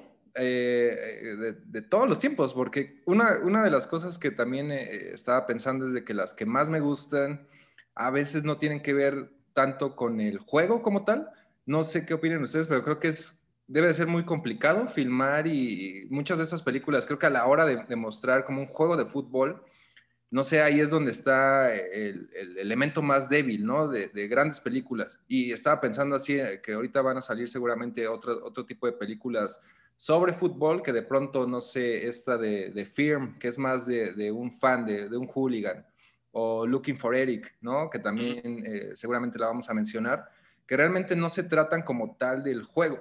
Y eso es lo que me gusta de Shaolin Soccer, que de alguna forma, eh, o sea, sí se trata de las escenas como tal. Obviamente, como mencionaba Rodrigo, pues es, es mezclado, ¿no? Es fútbol kung fu, esta cosa fantástica. Eh, pero creo que le dieron esa vuelta, ¿no? De que creo que eh, no hay película que tenga como más atractivo, que sean los juegos, el, juego de fútbol como tal, ¿no? Entonces, Sí, no, he visto así otra, otro tipo de película más seria que, diga qué grandes secuencias han hecho de fútbol, porque por lo mismo, ¿no? También los actores, pues obviamente luego no saben jugar, ¿no? Eh, no sé, no sé qué opinan ustedes. Sí, no, esta película es extraordinaria. Evidentemente, yo soy súper fan, súper fan también de, de, Shaolin Soccer. Eh, eh, y ahora cada que veo a Zlatan Ibrahimovic me, me lo imagino en, en, en, Shaolin Soccer aventando patadas y metiendo goles. Es una película verdaderamente gozosa. Yo también soy, soy bastante fan de Stephen Chow. Perdón, se me secó la, garganta. Eh, Kung Fusion, que es una película anterior, también de mis películas favoritas, evidentemente. Eh, una fantasía que tiene por ahí extraordinaria que es CG7 también me gusta mucho, pero en esta película es el, es el sueño dorado de todos los que, que eh, gastamos horas y horas en las pantallas viendo los supercampeones, viendo cómo un, eh, un, tiro a gol se, se, llevaba toda la semana de los capítulos para que pudiera entrar el maldito balón o lo parara Benji Price. Este, somos los verdaderos fanáticos de, de Shaolin Soccer, Marco. Sí, es que bueno, yo fui el que dijo que, este, que tenía mis dudas de incluirla porque sí, yo sí digo que, sí, es, que efectivamente son muy entretenidas, los efectos especiales están muy bien integrados, pero para empezar ni siquiera son 11 contra 11, entonces yo digo que quién sabe qué deporte están jugando. Sí, es muy divertido, o sea, sí, te da mucha risa, yo recuerdo cuando la vi, la vi por primera vez en estos maratones nocturnos que tiene, que organiza Grajales. Y bueno, yo recuerdo mucho que el que está sentado enfrente de mí, porque estaba llena la salita, estaba retorciéndose de la risa, pero es que es un humor absurdo, es como un humor de repente difícil de, asimilar. El que estaba sentado enfrente de mí, bueno, todos estamos carcajeando, pero el que estaba sentado enfrente sí estaba convulsionándose, dándole patadas al asiento de enfrente, que el, de el que está adelante no se da cuenta por, por la misma risa. Sí, es, es, una película muy entretenida. Yo sí le pongo ahí nada más la, la, notita de que, pues, quién sabe qué deporte sea, ¿no? Este, se llama soccer, pero pues no, las alineaciones de repente como que nadie de, lo, de los que hizo la película sabía bien cómo separar un equipo en una cancha, ¿no? O que hay diferentes funciones más allá del portero, ¿no? Como que ah, el portero se para ahí, los demás corren para todos lados, ¿no? Era básicamente su conocimiento del táctico. No, pero, fuera de eso, bueno. Ese era, un poquito mi punto, porque recordaba, por ejemplo, esta que mencionó, la del chanfle. Si, si, recuerdan las escenas como tal de fútbol, pues también parecen hechas como alguien que no, nunca había visto fútbol, ¿no? Creo que ese era como como el punto de que es muy complicado, supongo, filmar un, juego como tal, ¿no? Sí, supongo que sí, debes de... No sé, eh, fíjate, ahorita que lo, que lo mencionas, para hacer una cobertura de un partido de fútbol, cuántas cámaras necesitas, ¿no? Para hacer la transmisión y desde la mamoncísima toma águila hasta lo que quieras, todas las cámaras que necesitas para cubrir el, el, campo y los futbolistas, eh, pues, sería imposible llevarlo al cine, ¿no? O sea, no, no podrías tener el despliegue tecnológico. ¿Cuántos te gustan? ¿10, 12 cámaras en el estadio, ¿no? Para cubrir un, juego de fútbol. Evidentemente en el cine no lo podrías hacer, necesariamente se pierde toda esa, toda esa magia, ¿no? Del, eh, incluso volviendo al documental de, Capadia, pues hay muchas escenas que son valiosísimas de, los materiales originales eh, con Maradona, pero pues donde nomás ves a Maradona y pues como escena futbolera, pues también está el carajo, porque no, no ves más, no ves nada más, ¿no? eso, eso pues sí puede ser, puede ser muy, muy frustrante, ¿no? Este, Eric, a ver, eh, Rodrigo, antes de, de Eric, a ver. No, pero lo que dice Eric es muy importante, ¿no? Que no exista una película que haya logrado hablar bien del fútbol y con escenas de fútbol, pues ahí hay un área de oportunidad que yo creo que ahorita con las nuevas tecnologías ya sería mucho más sencillo de hacer que hace 20, 30 años, ¿no? Entonces, creo que ya, ya estamos, y sobre todo ahorita que el cine ya está calzando, eh, ya no le está importando de qué temas quiere hablar, pues justo allá hay una narrativa que, que está olvidada, ¿no? Por, así como se han puesto peleas de box, lucha libre en el cine, ¿por qué no poner partidos de fútbol en el cine? Porque tiene razón Eric, o sea, no, no hay otra película donde de veras se disfruten los juegos, ¿no? Y, que de veras lo hagan emocionante y cosas así. Sobre todo ahorita que, como mencionábamos hace rato, el fútbol actual, pues se ha convertido más en un, este, eh, en una cuestión estratégica que privilegia el resultado sobre el espectáculo. Entonces creo que ya pues le toca al cine otra vez recuperar esa parte de espectáculo hacia el fútbol. Es un buen punto, es, un muy buen punto, Rodrigo. Eric, este, a ver, coméntanos de estas pelis que, que, son tus segundas, terceras favoritas, más allá de, de, Shaolin Soccer, justamente esta parte que dices que más allá del, partido en sí o del fútbol en sí, lo que te interesa es lo que hay alrededor del, fenómeno. Esta, por ejemplo, de, de The Firm, que es una película con Gary Oldman, muy joven, eh, y que precisamente es sobre un hooligan. Y si mal no recuerdo, no hay así una... lo más que se acercan a, un estadio de fútbol como tal, a un juego, es que creen sus amigos que está viendo el juego, se asoman, no ven que está en la tribuna y se van. ¿no? Y es prácticamente todo lo que se acerca como tal al juego. Incluso, digo ahí más o menos, no, no, no, digo como tal el contexto para que no sea spoiler, para, por si la quieren ver, que creo que por ahí anda también en, en YouTube completita. Eh, al final también pasan a, dejar de un lado el fútbol y se entiende que se van a, creo que no recuerdo otro deporte y van a ser más, eh, van a seguir como peleándose, ¿no? Porque te da a entender de que el fútbol para estos hooligans, pues es el pretexto para crear bandas, ¿no? Y, crear división y que muchas veces es lo que pasa también en general con las barras en Argentina, acá también en México está este problema.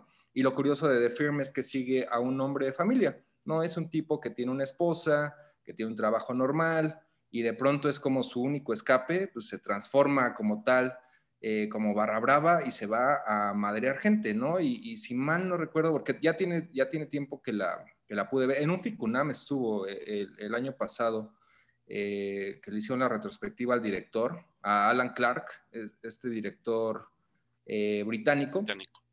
Y, y, creo que en, ese sentido de que Gary Oldman tenía como un sueño como de, Warriors, de juntar a todos los, eh, a todas las bandas de hooligans ingleses y hacer una gran barra para ir a una euro, ¿no? Y era como el sueño de este tipo, unir a todos. Y al final, digo, ya, ya entra ya a contárselas todas, pero va por ahí de que pues nunca sucede y aún así queda ahí como esa gran figura eh, como un, digamos que como una leyenda ahí medio extraña dentro de esta comunidad. Y es una película muy realista. Eh, no sé si vieron esta otra del mismo director de Scum, eh, que va por ahí, ¿no? Es como cine muy de este social realistic drama que le llaman en, en, Inglaterra, pero que aborda el lado del hooliganismo y que creo que es importante también si hablamos de fútbol. No la conozco, debo de reconocer que esta no la conozco. Evidentemente la, la que más se conoce quizás o la más recordada del tema, pues es la de Green Street Hooligans, ¿no? Este, ¿cómo se llama aquí en México? Este, eh, no, recuerdo. Sí, no nada más Hooligans. Sí, Hooligans nada más, con Elijah Wood, que eso es como lo que todo mundo va a recordar, este, a Elijah Wood, a nuestro querido este, eh, Hobbit. En, otros pastos, en otros prados, ahora los futboleros, ¿no? Que era una barra justamente de hooligans del West Ham, ¿no? Ni más ni menos. Esa, esa, esa peli me acuerdo que sí tuvo mucho éxito, fue muy exitosa, no sé si propiamente por, por el tema del fútbol, este, o, por el Wood, pero, pero fue una película bastante exitosa por acá, este, Eric. Es que tiene, bueno, digo, yo tiene como cierta atracción. A mí que me gusta el fútbol siempre, vaya, tampoco es como que voy a eh, alabar lo que hacen ya los barrabravas de pronto que se salen de control, eh, pero sobre todo como este lado de, los argentinos y de los ingleses, de esta pasión y los cánticos. Y creo que mucha gente esta de, Green Street Hooligans pegó acá en México porque pues muchos empezaban a sentir como estos tipos, ¿no? Que era, eh, era Frodo, un americano que se va a Inglaterra, creo que su hermana, ¿no? Era, estaba casada con un inglés y ahí lo empiezan a educar dentro de la, de la barra y tiene todo un ritual, lo tatúan el escudo del West Ham y creo que hay cierta atracción, más allá de que obviamente la violencia, pues, eh, no, hay, no hay forma de ver el lado positivo en ese sentido, pero es como también eh, este lado, pues que al final por eso la gente se sigue metiendo a, las barras, ¿no? Como que eh, se acabó ese lado más de, la,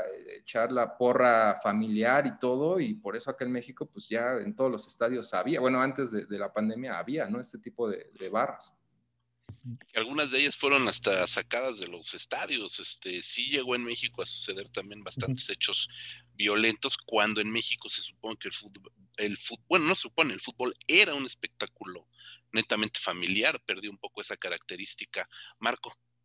Sí, nada más quiero señalar que esa de Green Street Hooligans, bueno, por lo que dice Eric, porque yo tampoco he visto de film, también eh, tiene esa característica de que no tiene tampoco escenas de fútbol como tal, ¿no? Es, es muy limitado. Si van al estadio, este, que sale también este Hunam, ¿no? Este otro actor también ya, ya muy famoso como héroe de acción. Charlie Hunam. Chavito, muy chavito en esa época. Eh, pero tampoco es una película deportiva como tal, pero es que sí es muy valioso lo que dices, que hay muchas películas que también se enfocan en todo lo que rodea, digamos, al deporte y al espectáculo, que es, que es lo valioso, ¿no? Y es donde están las películas, creo que más interesantes, con más sustancia, porque sí, es, complicado eh, reflejar el espectáculo y transmitir la emoción de un partido como tal. Esto de las barras bravas, por ejemplo, en México, pues creo que solamente en Monterrey se vive y porque ahí es, como ya una cuestión tribal, ¿no? Este, la ciudad se divide así entre el, eh, tigres y rayados y, y, ves a la gente entre semana en la oficina con su playa de cualquiera de los dos equipos, cosa que aquí creo que no, bueno, en la Ciudad de México no, no es tan común de ver. Se calmaron, ¿no? Porque si no mal recuerdo, eh, hubo una época donde la Monumental, la del América, sí estaba, ah, llenaba, llenaba un montón, eh, y también la de los Pumas, ¿no? La Rebel en su momento de gloria, sí era como, las calmaron y las las desintegraron y las empezaron a, ya no les dejaban meter trapos y todo, pero creo que en un punto acá en México como que sí iba, como que la cortaron la, al monstruo, la cabeza del monstruo a tiempo, ¿no? Incluso en, este, en el norte, hace dos, tres años, hubo un enfrentamiento brutal entre eh, Rayados y Tigres, que de hecho asesinaron, terminaron asesinando a un, a un este, fan de los, de los Tigres afuera del estadio. O sea, sí, de un cabronazo en la cabeza le volaron el cerebro. O sea, fue un, fue un hecho bastante brutal que también hizo que cayera un poquito cierta cordura un poco en las barras. Y aquí en México, bueno, la Rebel y la... Y, este, incluso desde la directiva, yo soy fan de la América, nunca me voy a avergonzar de decirlo, toda la vida, este, la propia directiva debería, debería, ¿verdad? Como van las cosas, debería avergonzarme, pero pues no. Este, la propia directiva del América este, lanzó las iniciativas e instrucciones para que se desintegrara la, la, barra, porque sí ya estaban pasándose muy de, muy, de lanza. Hubo muchos hechos de criminales, o sea, no hay de otra, criminales. Y como bien dices, Eric, no hay manera de celebrar o de hacer apología de la violencia no, no tiene sentido, ¿no? Este, ahorita vamos a llegar al fútbol mexicano, ¿no? Que, también se pone, se pone sabrosa la cosa. Eh, Marco, este, vamos a darte la, este, un, penalti, porque sí, este, mereces un, tiro directo a la portería. Eh, una película que a ti te mueva, ya nos dijiste que, este, ¿por qué, por qué, por qué no Shaolin Soccer desde la perspectiva ah, de Marco? Ahora, ¿por qué sí? ¿Cuál, ¿Cuál es tu apuesta? Mira, voy a mencionar, hay un par de comedias que quiero mencionar, pero voy a mencionar primero una italiana que sé que tú conoces también, José Luis. No sé si Eric y Rodrigo la hayan podido ver porque creo que no tuvo mucha distribución. Es una película que se llama El árbitro, italiana. Es por, no sé, se filmó por ahí de 2012, este, si mal no recuerdo. Tiene ya algunos años. Sí, pero es que es una película que creo que no es conocida porque se dio a conocer a través de los festivales de cine de arte porque de hecho tiene toda la pinta de película de arte, es como filmada en blanco y negro, tiene muchas tomas que parece un tono muy contemplativo, porque es como, eh, son dos eh, tramas paralelas, un árbitro que está en la cúspide de su carrera, que va a pitar una final de Champions, y por otro lado, la parte más cómica, que es como un equipo de fútbol casi semi-amateur en la tercera división de Sicilia, ¿no? Es muy divertida, tiene unos chistes muy, muy ingeniosos, muy bien logrados. Yo, ahora que mencionas, hablábamos de Maradona, tiene una parte de la trama es que eh, un italiano del pueblito ese donde está en Sicilia la, acción, acaba de regresar de Argentina porque se va a ver ahí a sus parientes y regresa con todas las mañas del fútbol argentino, ¿no? Esto de que se tira y se revuelca y engaña a todo el mundo. Y gracias a eso su equipo se, llega a la final, ¿no? De la, de la división, que es muy chistoso, es muy divertido. La forma como lo filma la parte es divertidísima. Eh, pero a mí lo que me gusta mucho, más allá de que es una comedia muy divertida, es que refleja muy bien un aspecto que es también social. Y es que refleja muy bien esa cadena de transmisión que hay desde, desde esos potreros de quinta división hasta los estadios más grandes con teleauditorio de millones y millones de personas, ¿no? Sin vender trama tiene que ver con un personaje llega de un punto a otro, ¿no? No voy a decir más para si la pueden ir por conseguir o la, pueden buscar. Eh, pero es que eso aparte se da, es, es, muy cierto en el fútbol, ¿no? Este, tú puedes tener compañeros, amigos, y tus amigos son futbolistas y juegan en, inferiores, es muy probable que les haya tocado jugar con alguien que esté en Europa, que esté en selección. Este, yo tengo dos primos que nunca llegaron a ser futbolistas profesionales, pero en inferiores jugaron con Miguel Ayun, con Edgar Andrade. Tengo un amigo que conoció al Hobbit Bermúdez cuando el Hobbit Bermúdez jugaba ahí en la, en la Gabriel Hernández, en canchas de tierra. Entonces, ese aspecto también de lo, digamos, lo aspiracional que tiene el juego, esta, película italiana, que es una comedia, creo que lo refleja muy bien. O sea, como hay una, hay un hilo conductor que te lleva desde esos escenarios lujosísimos y de Cristiano Ronaldo en su yate y todo esto, hasta el que es un ídolo en su barrio porque es el único que sabe meter gol, ¿no? Eh, esa película me gusta mucho por eso. Y lástima que es muy poco conocida, ¿no? Creo que tú la viste por en un festival. Sí, de hecho la película, este, aquí en México se exhibió por primera vez en el Festival de Cine Guadalajara, curiosamente porque le, eh, Guadalajara, perdón, Italia estuvo como país invitado en el Festival de Guadalajara y trajeron esa película y sí efectivamente debe de tener unos 7, 8 años de, que fue, de que sucedió y fue, pues, fue, una película sorprendente en ese momento, ¿no? Creo que eh, volvemos a lo mismo, volvemos a lo mismo, el punto de intentar este, presentarle a un público fifi el, el eh, ¿cómo decirlo? Cinéfilo empedernido, cinéfilo, de postín o cinéfilo de, festival, que para el caso da lo mismo, este, presentarles una película de fútbol, una buena película de fútbol, pues también resultó, resultó choqueante, ¿no? Y, para, para, para muchos. Pero la película es bastante, bastante interesante, sobre todo porque a nivel de la comedia italiana, que es una comedia italiana toda cepa, de la buena comedia italiana, también te va desentrañando, bueno, no desentrañando, pero te va tirando por ahí también líneas sobre lo que ya sabemos, que de las corruptelillas que van desde la corruptela del, del, árbitro en el barrio, en la cáscara llanera, que le tienes que caer ahí con tu caguama para que te marque el penalty, hasta niveles verdaderamente ya de pantalón largo, como se dice en el, en argot, ¿no? Entonces, e, es una comedia que también le echa muchas ganas en ese sentido a tratar de, de, exponerse, no me refiero a denunciar, porque no es una película de denuncia en ningún sentido, pero sí a exponer algo que lamentablemente, hay que decirlo, es pan de cada día en el fútbol. ¿No? Y que de alguna manera tanto en ese sentido árbitros como futbolistas, como directivos, como público, lo, tenemos perfectamente codificado, todas las cortelillas, ¿no? Este, obviamente incluso en cada partido siempre está el, el, fantasma de la corruptelilla, ¿no? En cualquier nivel. Y la película se, se presta también el tono de comedia para ¿no? ¿Mandé? Sobre todo los del América, ¿no? Sobre todo los del América, pues no puede ganar un partido porque luego, luego dicen que ya compró al árbitro. Y pues lo más probable es que sí. Tampoco vamos a negar la cruz de, la parroquia, Eric, ni modo, que se le va a hacer, ¿no? Este, eh, me decías, Marco, iba, eh, que ibas a comentar dos. Esta fue el árbitro, ¿cuál ah, es la otra? Es una película portuguesa que esta creo que sí, Eric sí la ubica, que es eh, Diamantino que tampoco es una película 100% futbolera, pero bueno, de, entrada es una parodia de Cristiano Ronaldo. El actor incluso escogió uno que se parece, bueno, es, muy galán, digamos, y muy metrosexual, y este, sale siempre así con sus, este, eh, el pelo engominado y todo esto.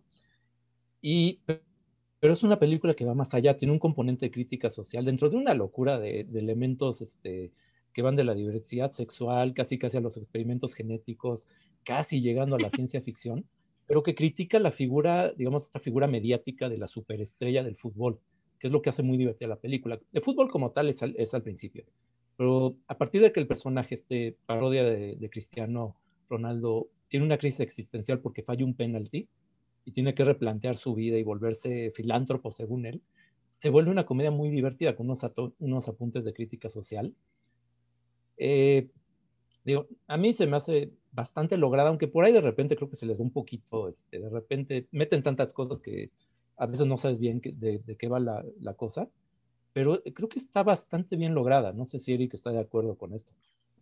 Sí, eh, yo sí soy muy fan de esta de, Diamantino, y que curiosamente también, ¿no? las únicas escenas como tal del fútbol, pues se da a entender de que él está como en otro mundo, ¿no? desde su perspectiva, ve perros gigantes, ¿no? Mientras está jugando, mientras está jugando fútbol y te lo ponen así como el, supongo como si nos imaginamos a, Cristiano Ronaldo, que quizás sea uno de los grandes jugadores, pero que quizás no sea tan inteligente. Y ya a partir de eso, ¿no? De que es un personaje súper inconsciente y que si mal no recuerdo ahí se topa, ¿no? Con unos este, refugiados en su yate y a partir de ahí, ¿no? Empieza como lo que mencionaba Marco, que es una trama que involucra un montón de cosas y que al final sí, el, fútbol es más como del personaje como tal, ¿no? Es un personajazo y, la comedia está, eh, se basa en él. Eh, pero sí, totalmente sí fue de, en su momento, hace como dos años que yo la vi en un Morelia, si mal no recuerdo, y sí fue de mis películas favoritas de, ese año. La desconozco. Sí, es que justamente eh, es que también es otra película de fútbol, pero que llegó por un festival de, cine de arte, ¿no? Que también es como, a lo mejor la gente más futbolera, sin que sea una película de fútbol 100%, pero le hubiera interesado más, porque reconoce inmediatamente la parodia de Cristiano Ronaldo, ¿no? Y esto de, los refugiados que es muy chistoso también, ¿no? De que eh, quiere ser como bueno, quiere ser como consciente, pero para empezar es tan ignorante que ni siquiera puede decir refugiados, ¿no? Les dice fugiados este, en, los diálogos en portugués. es como de estos muy tontos súper carismáticos, ¿no? Que te, es muy entrañable, pero es un sopencaso el, el tipo. Rodrigo, querido, yo, yo desconozco Diamantino, no sé si tú la viste, Rodrigo, y si no la viste, pues cuéntanos de otra, que si te guste y hayas visto. Sí, no, no, no, pero fíjate que, o sea, no la he visto, pero justamente pues me gusta este programa porque pues ahora la voy a tener que buscar, ¿no? Me, ya me la, me la supieron vender bastante bien. Este, yo sí me quiero regresar a México y creo que tenemos que tocar el punto de las películas clásicas de fútbol mexicanas que son el Chanfle 1 y 2. Eh, no podemos hacerlas a un lado, independientemente de la opinión que tengamos de Chespirito. Lo cierto es que es de lo poco que hay de cine de fútbol eh, en México.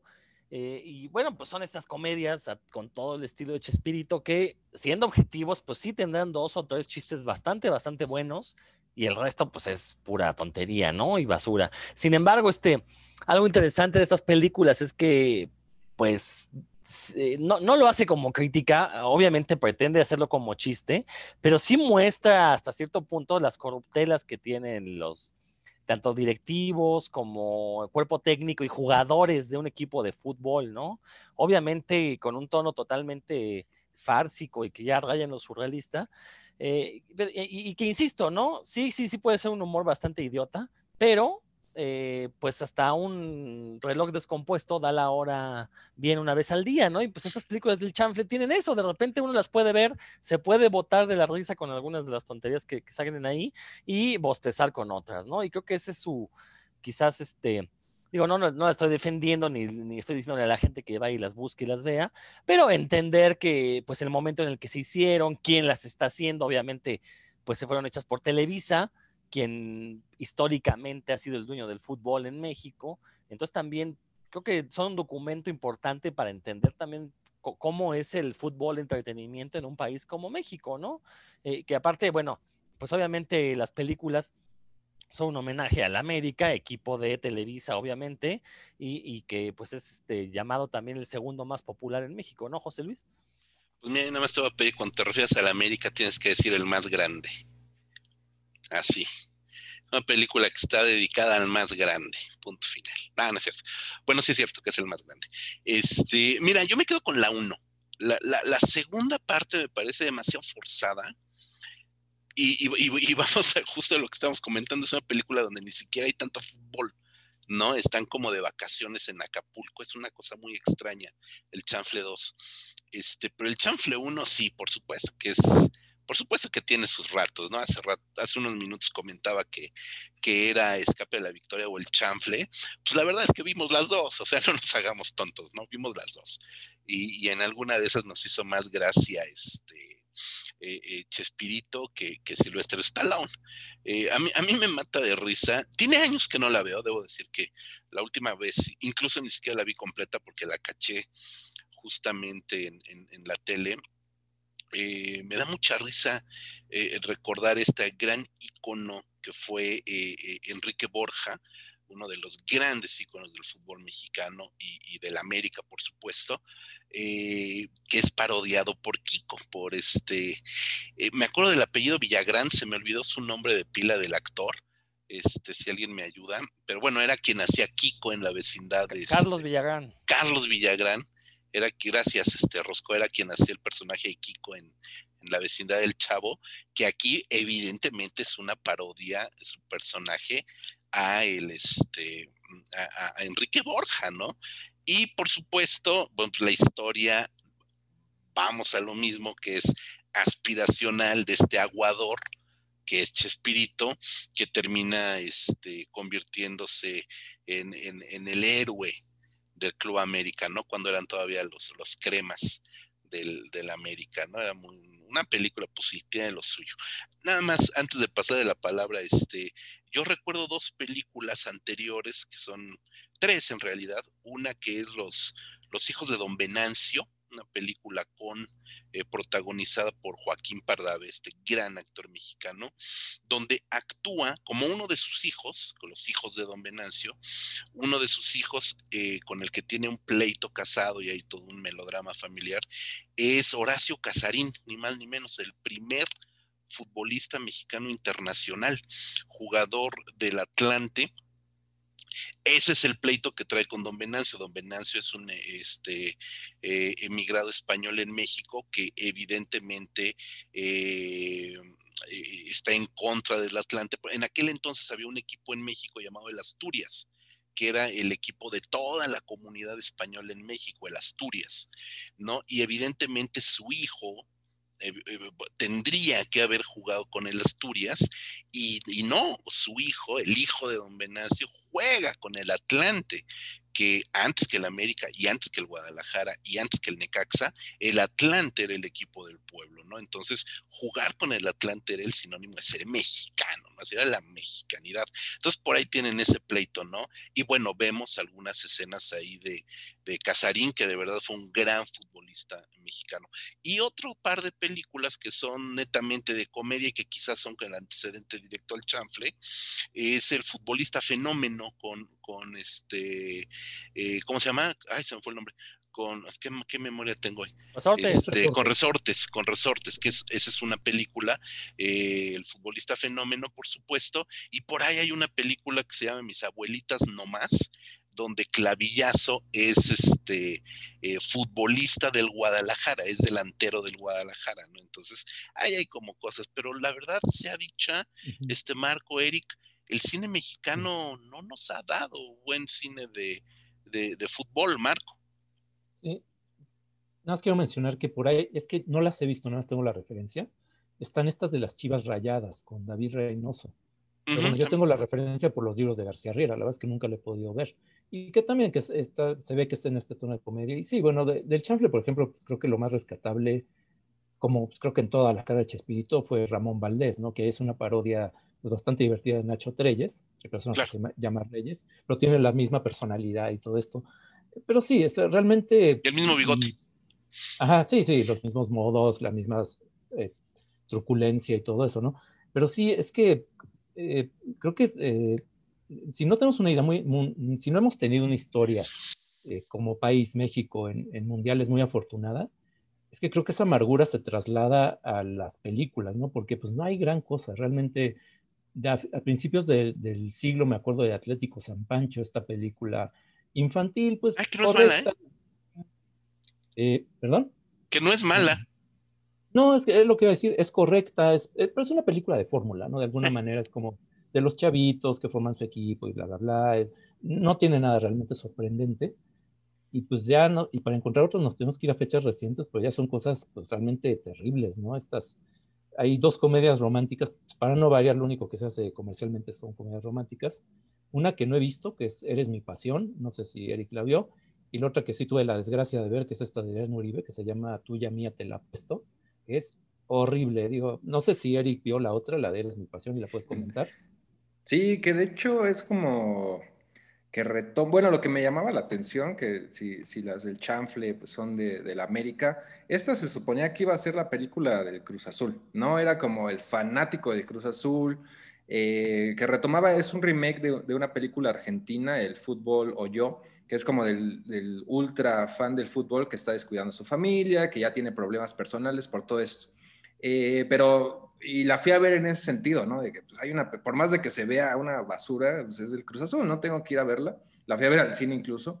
Y creo que la desaprovechan totalmente una historia que podría ser totalmente de, cine, ¿no? Más allá de que también entraría en una especie de trilogía de, del padrino o algo así con los Álvarez, eh, con toda esta mafia detrás del Cruz Azul y todo esto. Eh, todo, lo que ha pasado, ¿no? Las finales perdidas, eh, la falta de campeonatos, no solo perdidas, sino de las maneras más dramáticas, lo del América, también lo del Toluca, cuando el penal, ¿no? Que le pega en la espalda a Josgar y lo mete. O sea, todo esto tenía, creo que había mucho material para hacer una buena película sobre un aficionado de Cruz Azul y al final es completamente irrelevante dentro de la trama que le vaya al Cruz Azul porque está obsesionado con todos los equipos, ¿no? O sea, ve el Cruz Azul, se acaba el Cruz Azul y está tan adicto al fútbol, que es la idea de la, de la, de la Argentina, eh, y se va a ver la Champions, se va a ver la, otros equipos mexicanos, entonces lo desaprovechan más allá de que haya algunas secuencias este, filmadas en, en, el Estadio Azul, que también era como la valía de que ya le iban a demoler hace dos años y al final pues tampoco pasó. Eh, y ya, ¿no? O sea, creo que hay unos, recuerdo que hay algunos cameos de, de jugadores del, azul, por ahí eh, este Adomaitis, por ejemplo, sale, pero más allá de eso es una comedia romántica como cualquier otra y, creo que en ese sentido estoy de acuerdo de que el cine mexicano ha desaprovechado eh, pues historias como esta, ¿no? Como la del Cruz Azul. Sí, Este, bueno, y yo no sé si quieren que comente, yo, yo vi hace poco justamente esta de la de Uribe, este, sí me arrepentí porque es malísima, este, digo, nada más para destrozarlo un poquito, es que se supone que es una comedia costumbrista, pero empieza muy mal porque te presenta un personaje, Adrián Uribe, su, protagonista es un, como un pobre diablo, hay un burócrata que vive de arrimado con su familia, maneja su bochito, pero al mismo tiempo te dicen que está casado con una modelo colombiana, o sea, una mujer así despampanante, bellísima, y ya desde ahí el realismo pues, se va al caño, ¿no? Porque dices, no, es que una mujer así jamás en la vida se va a casar con un jodido, ¿no? Tendría que estar mal de la cabeza la mujer para juntarse con el personaje de, de Adrián Uribe. Y ya desde ahí la parte costumbrista ya valió. Y aparte eso está muy mal hecha, es que de verdad es, desesperante. La dirección de arte está muy mal, todo se ve falso. Eh, hay muchas escenas tomadas con drones para que se vea que es la Ciudad de México, pero realmente nunca te la crees que vive en la Ciudad de México. Eh, bueno, Adrián Uribe es un pésimo actor, obviamente. Eh, y, aparte, pero a mí lo que más me molesta, lo que, o sea, de verdad me, sí, sí me, me encabritó bastante, es que te presentan como al peor tipo de aficionado que tiene la selección mexicana, este que, el que se pone la verde, este, bueno, se llama la película así por una frase del, perro Bermúdez, ¿no? Y tiene mucho como esta idea de, Televisa de tenemos que apoyar con todo, lo más importante que México llegue al Mundial, bla, bla, bla.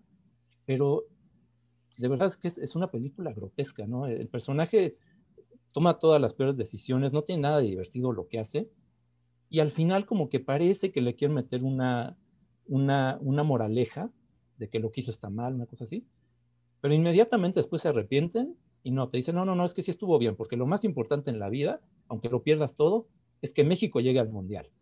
Y de verdad es que eh, tenían la oportunidad de hacer como una crítica social ese fan aferrado, eh, como enajenado, y en vez de criticarlo lo celebran, ¿no? Y la verdad es que sí, es, bastante molesto ver la película, aparte que está muy mal hecha. Digo, hasta los extras están mal seleccionados. Put, imagínate. Se liga ah. mucho con la de Eres mi pasión. Incluso las dos salieron este, con el Mundial de, de Brasil. Y, recuerdo que sí, o sea, las dos es como oportunidades desaprovechadas. Por ahí había otra, no la vi, no sé si alguien la vio que salió también ese año, que de campeones, que era la historia de, que esta sí es como el, quizá el éxito mexicano a nivel mundial, que fue cuando ganaron los chavos de la sub-17, el primer campeonato en Perú. Y hay una película, un drama de esto, que es como la historia, eh, de, no la vi, y salió ese mismo año, no sé qué tal está. Es así, ni siquiera tenía la referencia, campeones. Pensé que iba, no, me estoy acordando de otra, pero no, no, es una burrada que se llama ¿Cómo no te voy a querer? No, campeones no me suenen lo más mínimo. Lamento decepcionarte, Rodrigo.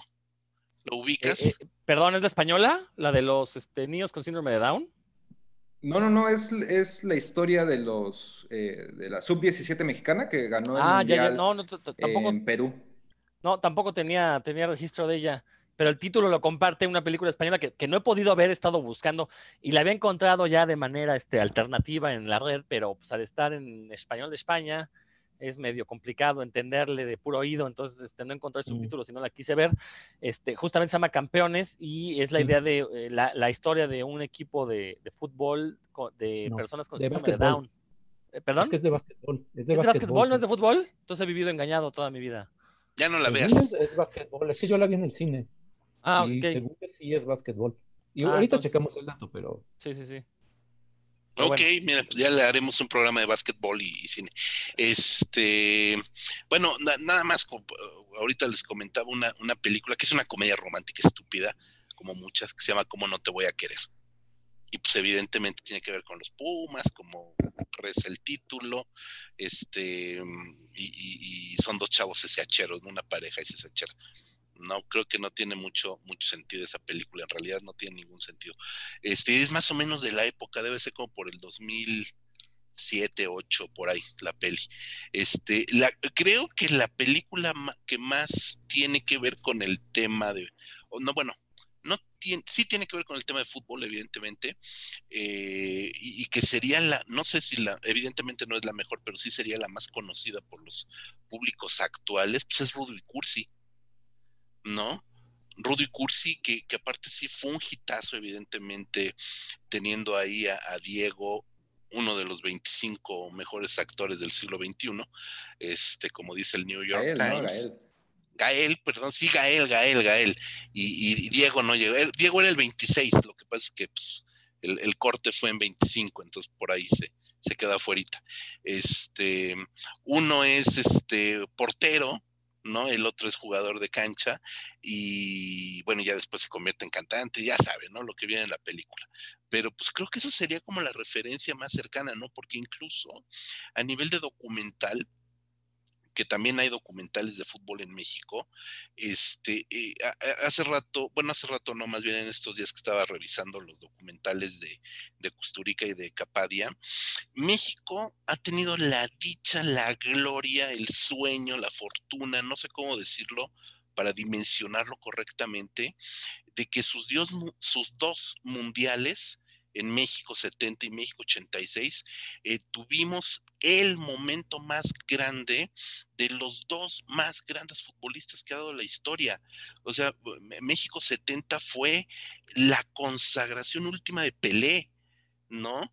Este campeón del mundo, Pelé, anotando gol en esa final contra este, no recuerdo, ahorita se me fue si es, contra Italia, contra Italia, sí, porque Alemania. El del siglo también fue en ese mundial, ¿no? Sí, porque Alemania jugó el tercer lugar con Uruguay, ya me acordé, ya me acordé, ya me acordé. Sí, es contra Italia, el partido del siglo, este, gana con 4-1, este, Brasil, Pelé marca el primero, o sea, fue ese gran mundial con, con, con, Pelé, con este maravilloso jugador. Y luego en el México 86, Maradona, lo que ya platicamos con Inglaterra, ¿no? Contra Inglaterra, mejor dicho, ¿no? Y, y, bueno, surge el documental de Alberto Isaac de Fútbol México 70, que es un documental bastante, pues de librito, es un documental de libro, no es un mal documental porque es como documental, cumple las reglas del documental, es un documental desapasionado, creo, es como un, es como un telenoticiero de la época, Marco. Sí, es que el asunto es que Alberto Isaac no era fan del fútbol y se nota mucho en, el trabajo. Eh, el mismo García Riera por ahí, al mencionar ese documental, dice que él, que conocía personalmente a Isaac, le tuvo que explicar, por ejemplo, la regla del fuera de juego, ¿no? Que si no entiendes esa regla, pues no, nomás no le entiendes al fútbol.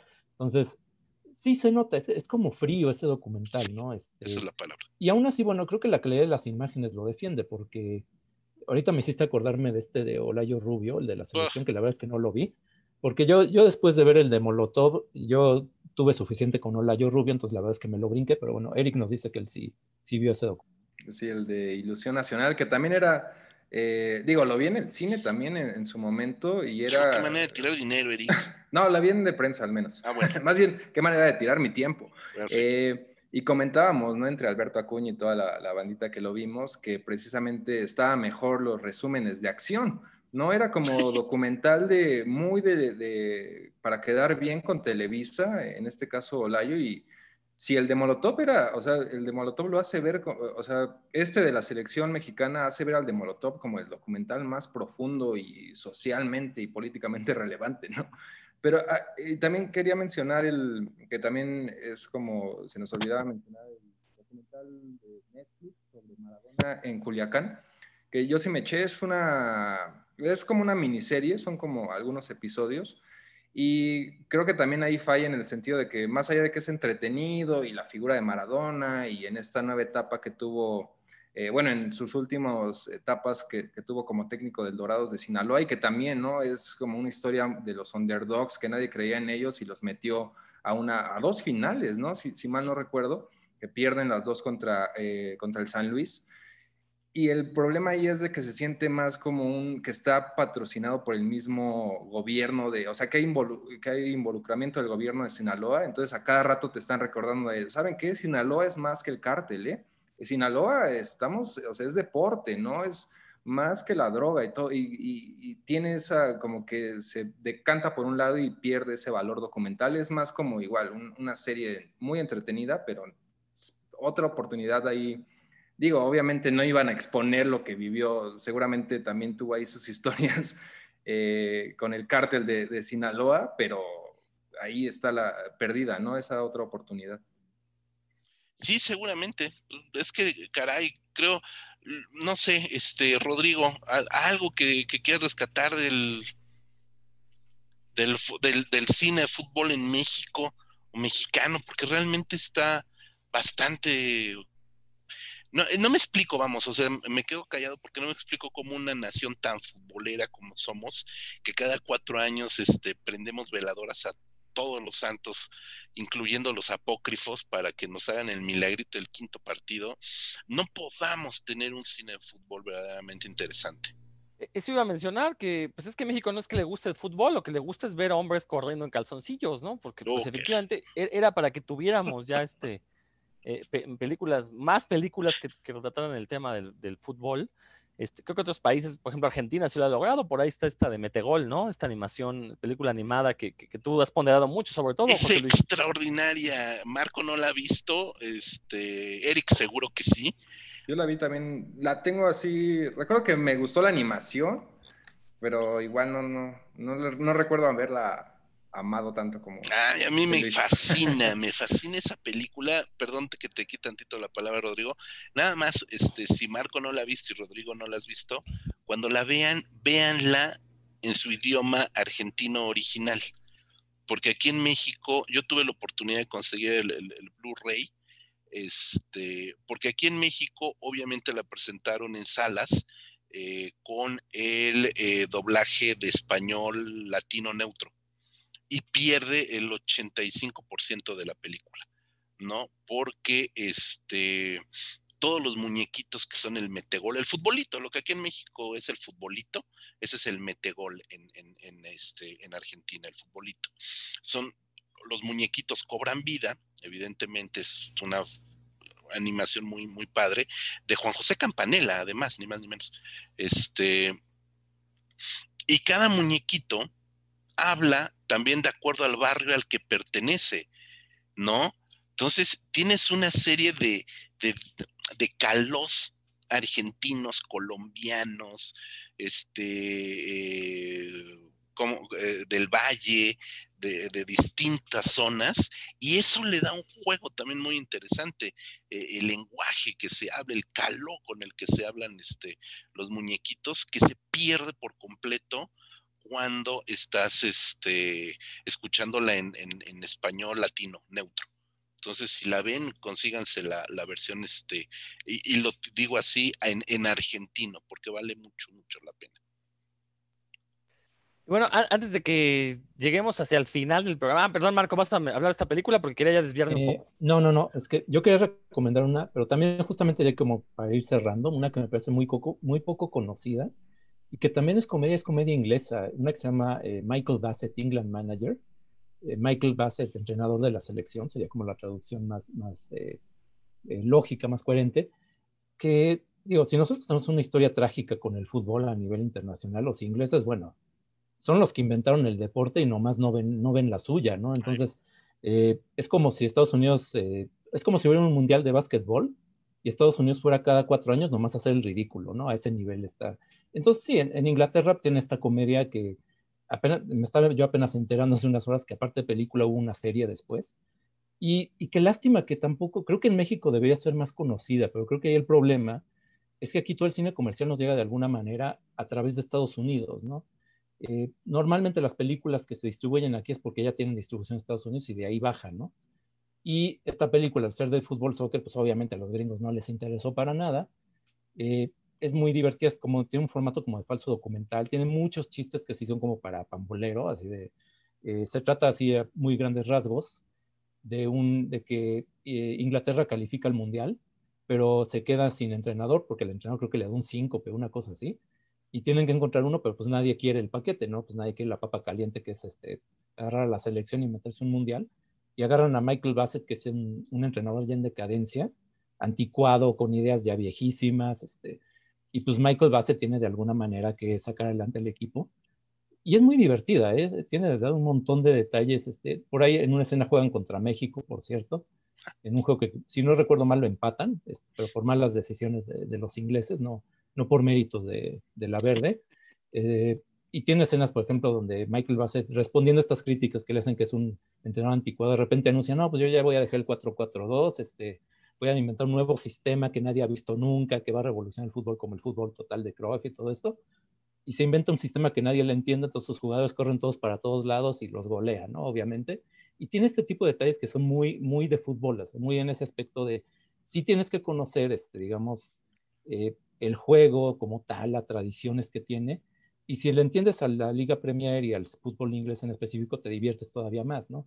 Eh, no sé si se puede conseguir por ahí con subtítulos, porque lo que sí recuerdo, yo la vi en una copia pues, de mala calidad que conseguí por ahí, igual de mano, es que si la ves sin subtítulos, por el acento tan marcado que tienen los personajes, que son eh, Cockney, que son así como de los barrios más bajos de Londres, de repente sí cuesta bastante trabajo entenderla. Entonces seguramente hay unos chistes ahí que se me fueron, pero bueno, igual esa me gustaría buscarla para ver si la puedo ver en mejor calidad y y a ver si le entiendo ahora sí cabalmente, ¿no?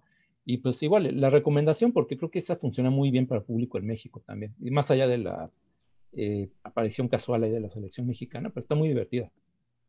Y, ya que estamos en Inglaterra, perdón, José Luis, pues hay que mencionar Bendit Like Beckham, ¿no? Esta película que ah, presentó a las masas a Keira Knightley y que habla sobre un aspecto todavía desconocido del fútbol, que es el fútbol femenil que yo estoy seguro que en el futuro se va a convertir en uno de los deportes más populares, porque ahí sí se privilegia el espectáculo, ahí ya no tan goles para empezar, ¿no? A diferencia del fútbol varonil, donde ya los partidos son 1-0, 2-1, cuando hay muchos goles, el fútbol femenil todavía tiene grandes jugadas, tiene, tiene lo que era el fútbol en los años este, 70, principios de los 80, ¿no? Toda esta picardía, y, que aparte es una comedia romántica bastante bien hecha y que combina no solo, no, no, solo nos muestra un poco de la cultura del fútbol femenil, sino también eh, uno de los personajes, pues es una, este, india que vive en, Inglaterra, entonces muestra un poco de la cultura de su, país originario, ¿no? Entonces está una película bastante interesante, creo que es de las mejores comedias románticas que se han hecho en este siglo, sin, exagerar, o sea, es una, es una gran, gran comedia romántica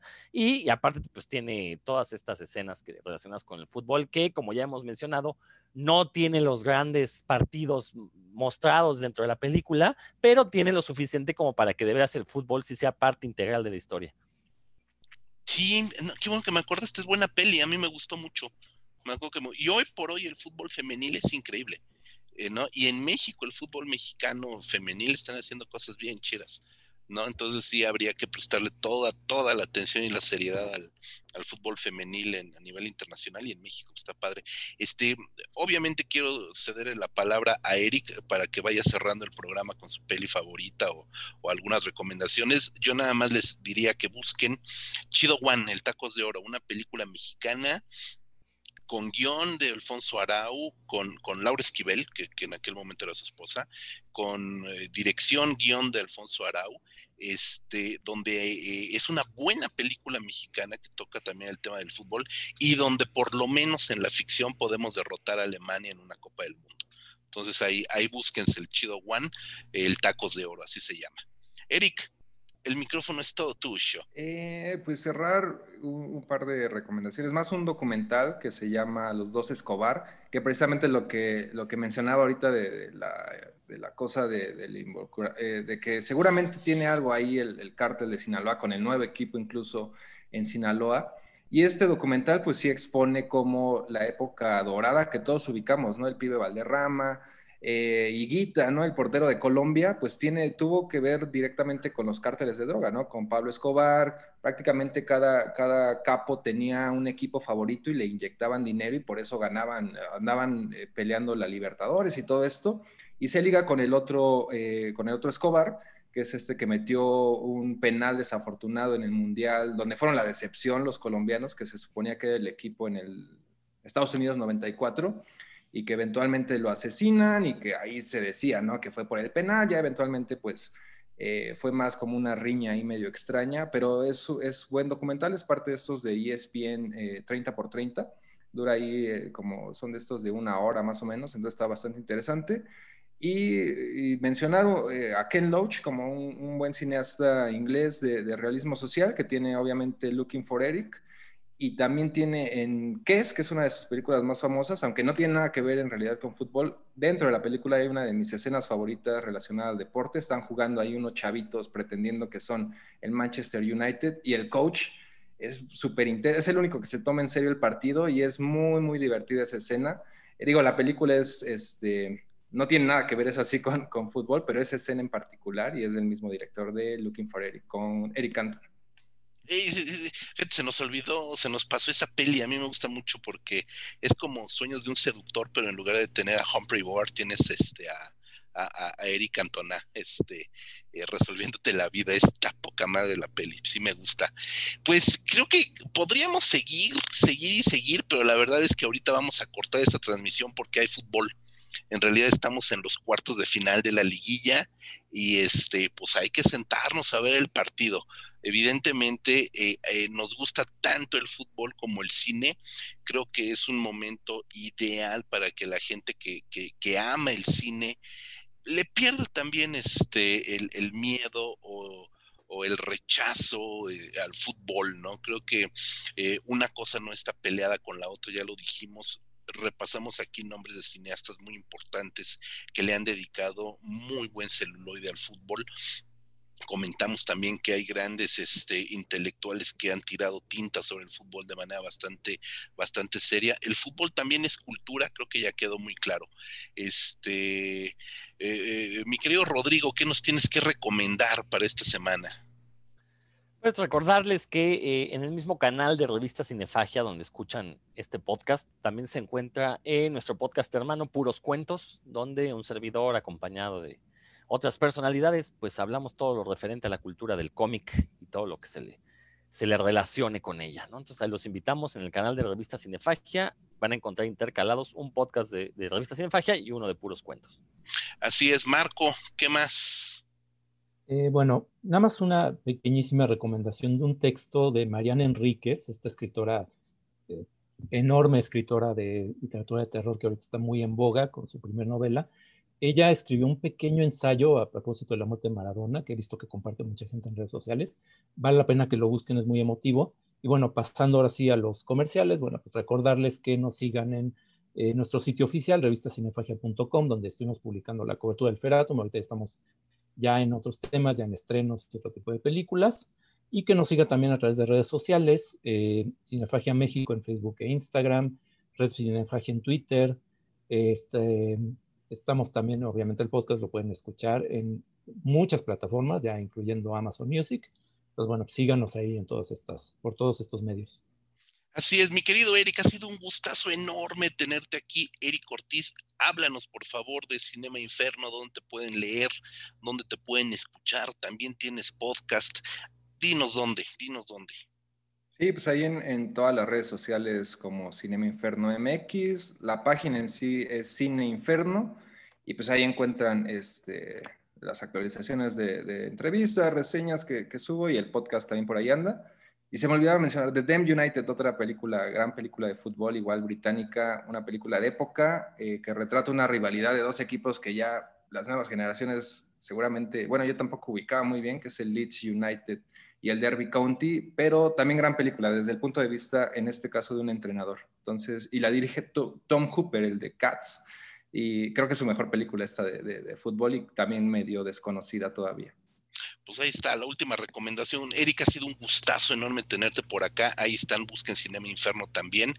Este, y además, de, de veras, lean mucho a Eric porque es de los eh, pocos, muy pocos críticos mexicanos que también publiquen en inglés, entrevista, eh, no entrevista nada más a las figuras de moda, sino que se meten a buscar actores, directores de cine fantástico, de terror, cubre festivales internacionales. Es bien, bien importante la obra que está haciendo también Eric. Ha sido un gusto enorme que se aliaran en este podcast Cinema Inferno y Revista Cinefagia. Muchísimas gracias a todos. Yo soy José Luis Ortega, www.revistacinefagia.com. Nos escuchamos hasta la próxima.